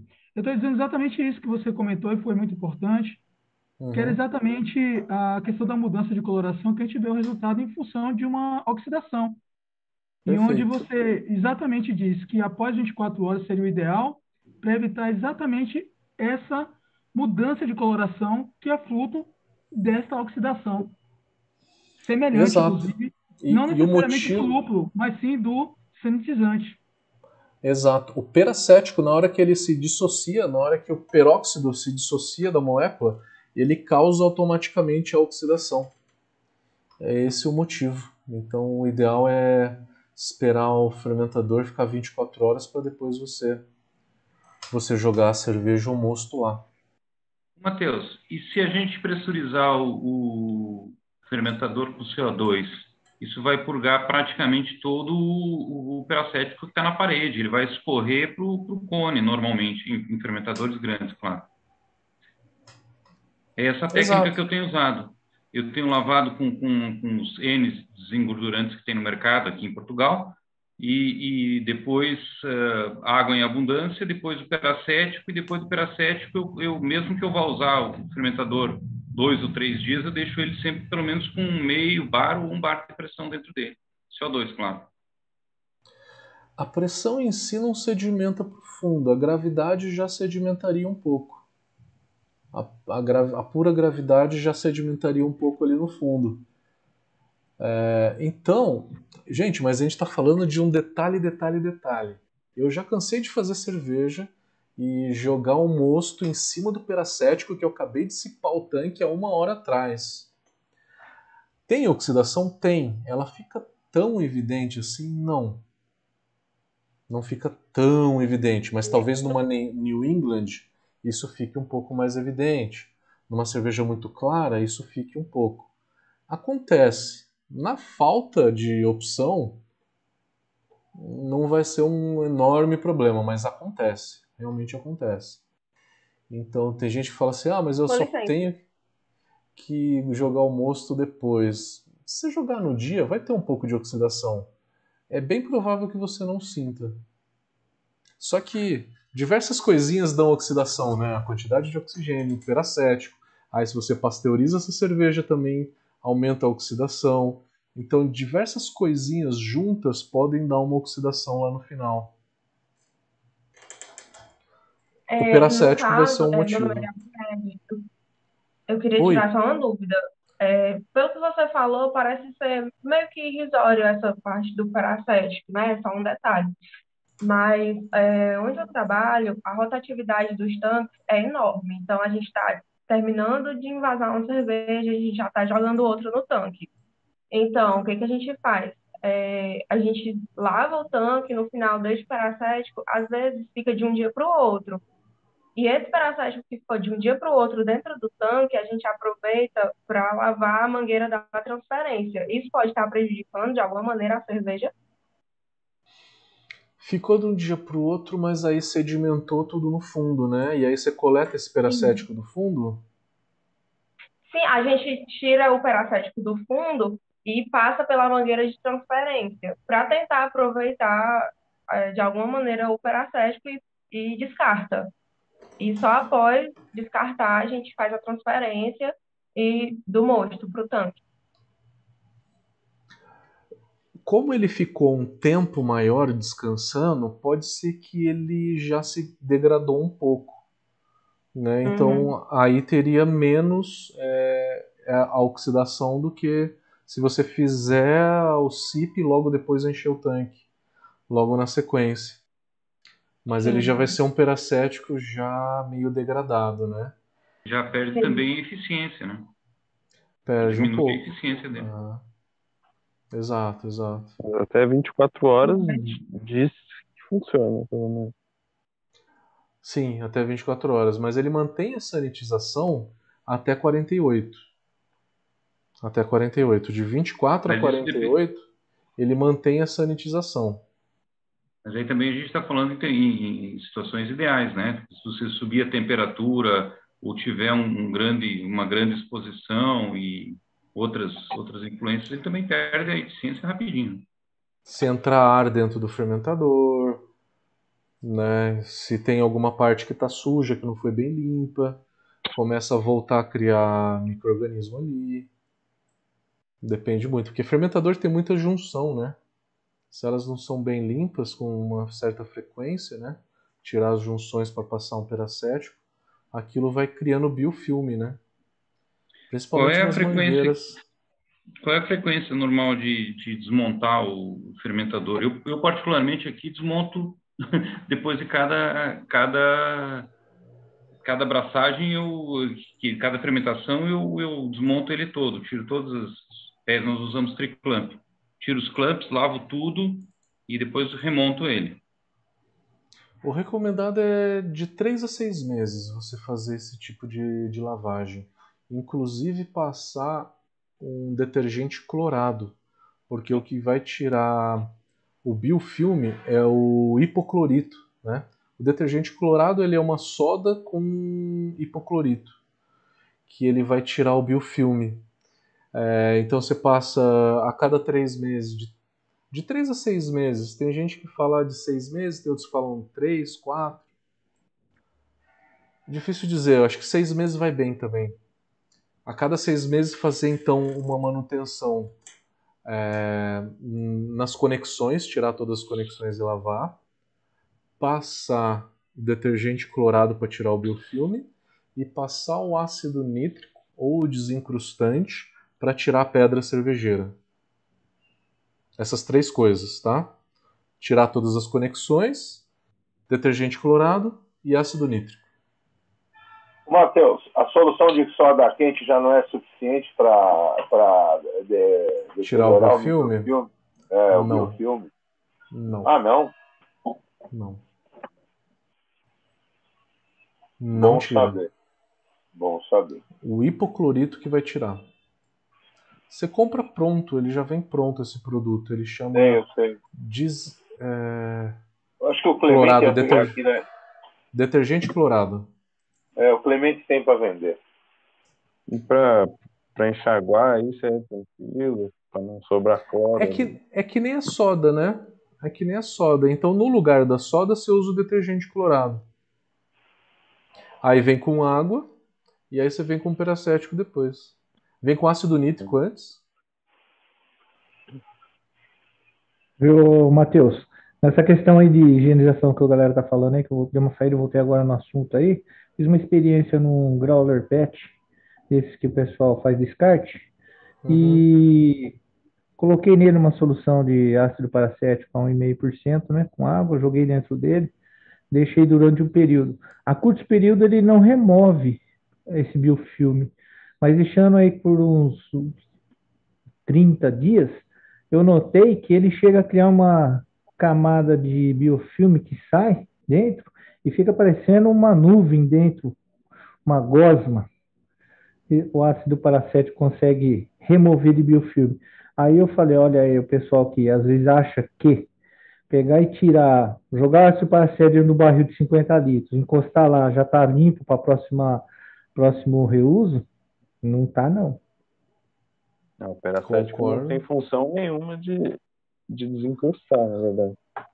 Para tirar a matéria orgânica tem que ser um alcalino, né? Eu tem acredito que, que, só a solda pra É. tirar o biofilme. É, é, mas o pessoal. É, mas eu vejo muito pessoal usando ácido paracético achando que sanitiza, né? Fala, ó, vou pegar o ácido paracético, jogo no barril, tá limpo para o próximo reuso. Ao contrário, ele cria. Ele cria, na verdade, um, internamente lá alguma substância que fica parecendo um- uma gosma dentro lá na hora que você tira lá. Concordo contigo. É, é o Acho que detergente aquilo é alcalino. bactéria consumindo o ácido acético. Provavelmente. A, a soda, a soda acabaria mesmo. O ácido peracético seria, digamos assim, a segunda parte, porque a primeira é a soda. E aí a segunda parte viria para poder dar aquela equilibrada. Cara, mas para usar cloro e inox, o que, que é o seguro em termos de concentração, tempo e temperatura da solução? Porque não pode, agride, o cloro agride o inox, né? O cloro agride. Acima de 100 ppm ele começa a corroer o inox. Se a tua cerveja tiver muito cloreto, né, 150, 200 ppm, pode agredir um pouco. É, por isso que se faz a cada seis meses. Porque o ácido nítrico ele também vai desencapando o inox, né, de uma forma geral. É, tudo isso acaba desencapando um pouco do inox, então por isso que o ideal é fazer não toda vez, né? É melhor fazer depois do nítrico, será? O nítrico dá uma certa selada. né? Ou não faz diferença? É, Putz, agora você me deixou na dúvida, cara. Fazer o nítrico É, primeiro. O, ní- o É, nítrico estabiliza, saiba- né? Que o nítrico é o final de tudo, né? O nítrico. O nítrico é quando você fecha, para fechar os poros, né? para selar e estabilizar o negócio todo, né? Então, é mais eficiente tirar a pedra cervejeira. Se você sela antes, aí o cloro agride menos. É o que eu tô imaginando. Eu sempre recomendei detergente clorado primeiro e depois o nítrico. Eu acho que faz sentido, né? Primeiro tirar os orgânicos para depois os inorgânicos, né? Ele, o Uhum. detergente ácido ele, ele atua melhor se não tem os orgânicos, né? Com certeza, com certeza. Com certeza. Galerinha. Sim, no caso da duas- soda é melhor. Soda antes. É, depois. soda antes dos ácidos, com Pensei certeza. só no caso do clorado. Mas, sei lá, aí é um assunto mais complexo. Eu não sei qual que é a reação que o cloro faz com o inox. Ele acaba desencapando um pouco, né? Ele acaba reagindo. Eu preciso olhar um pouco mais a fundo para ver se tem alguma lógica essa sequência. Tá beleza. É, Galera, estamos dando duas horas e meia já. É, queria só uma- agradecer uma a vocês. Diga, Ah, diga. proceder já ainda não, Matheus? Oi, eu tô morrendo de sede, eu tô com o copo vazio aqui. preciso ir lá Enche pegar. ele. Ô, Matheus, É, ali tá Pega um gole aí. Pega um gole aí, Matheus. Dá um golinho aí. Vai Bota ficar aqui, bota gravado em algum lugar, Matheus? Se isso tá gravado, no YouTube. Vai ficar no YouTube, beleza. Tá Só lá para no acabar, Matheus, posso dar- dar uma dica em relação à oxidação da, da New England? Diga. É, tem muita gente aí que eu vejo falando que fica escura, né? Aconteceu muito tempo com, comigo, ela fica aquela cor marrom. E um cervejeiro, é, não vou falar o nome da cervejaria, não sei se eu posso, mas ele me deu uma dica que eu tenho usado para usar ácido ascórbico de uma grama para cada 10 litros. 10 litros. E nunca mais a, a New England ficou escura, cara. É, é excelente, não altera o sabor da cerveja e ela inibe essa oxidação de você colocar o lúpulo, esse contato com abrir o, o, o balde. E, e Que dosagem problema. é isso? Qual a dosagem? É, deixa eu pegar aqui, mas acho que é uma grama para cada 10 litros. Uma grama para cada 30 litros Uma de ácido grama, isso.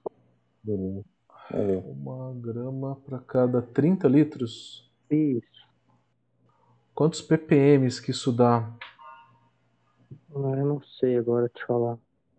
Mas esse foi a. a- Então, é, a- dependendo do produto, o ppm dá mais ou menos uma, uma grama, dá um ml, normalmente.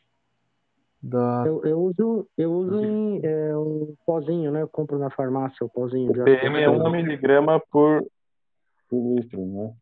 Por, é, por, é, por litro. Eu acho que tá dentro, porque a legislação ela permite, acho que até 300 ppm.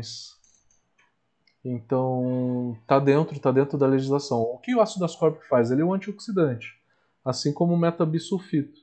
Só que o metabisulfito ele é até um pouco mais eficaz do que o ácido ascórbico.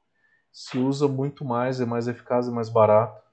Por isso que a indústria usa hoje o metabisulfito ao invés do ácido ascórbico. Mas o ácido ascórbico foi usado por muito tempo. Mas o Né? metabisulfito também mata a levedura, dependendo do que a pessoa está fazendo. O metabisulfito mata a levedura, mas o antioxidante você joga no invase. O metabisulfito É, sim, né? ele é usado no vinho, né, para matar os contaminantes, né? Se for a galera fazendo em casa e for fazer prime, aí vai dar ruim. É o, o ácido ascórbico eu jogo na fermentação. Eu uso 10 gramas para cada 10 litros. Nessa neipa minha, eu usei 10 gramas, então uma grama para cada 10 litros. Tá. Uma concentração baixa. Pode usar, Não. pode usar, gente. Não oxida, já fiz experiência de deixar a cerveja até é, um dia inteiro no lugar tomando luz do sol para ver se ela oxidava. Depois deixei ela na sombra mais uma semana, abri, ela estava com a cor preservada.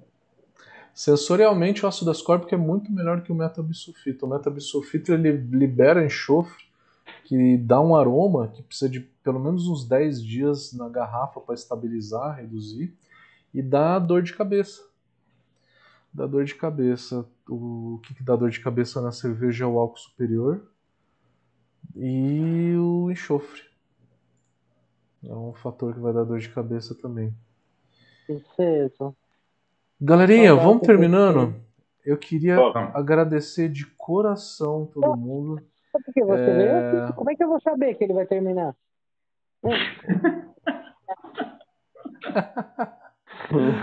eu não sei quem vai terminar o que aí, mas.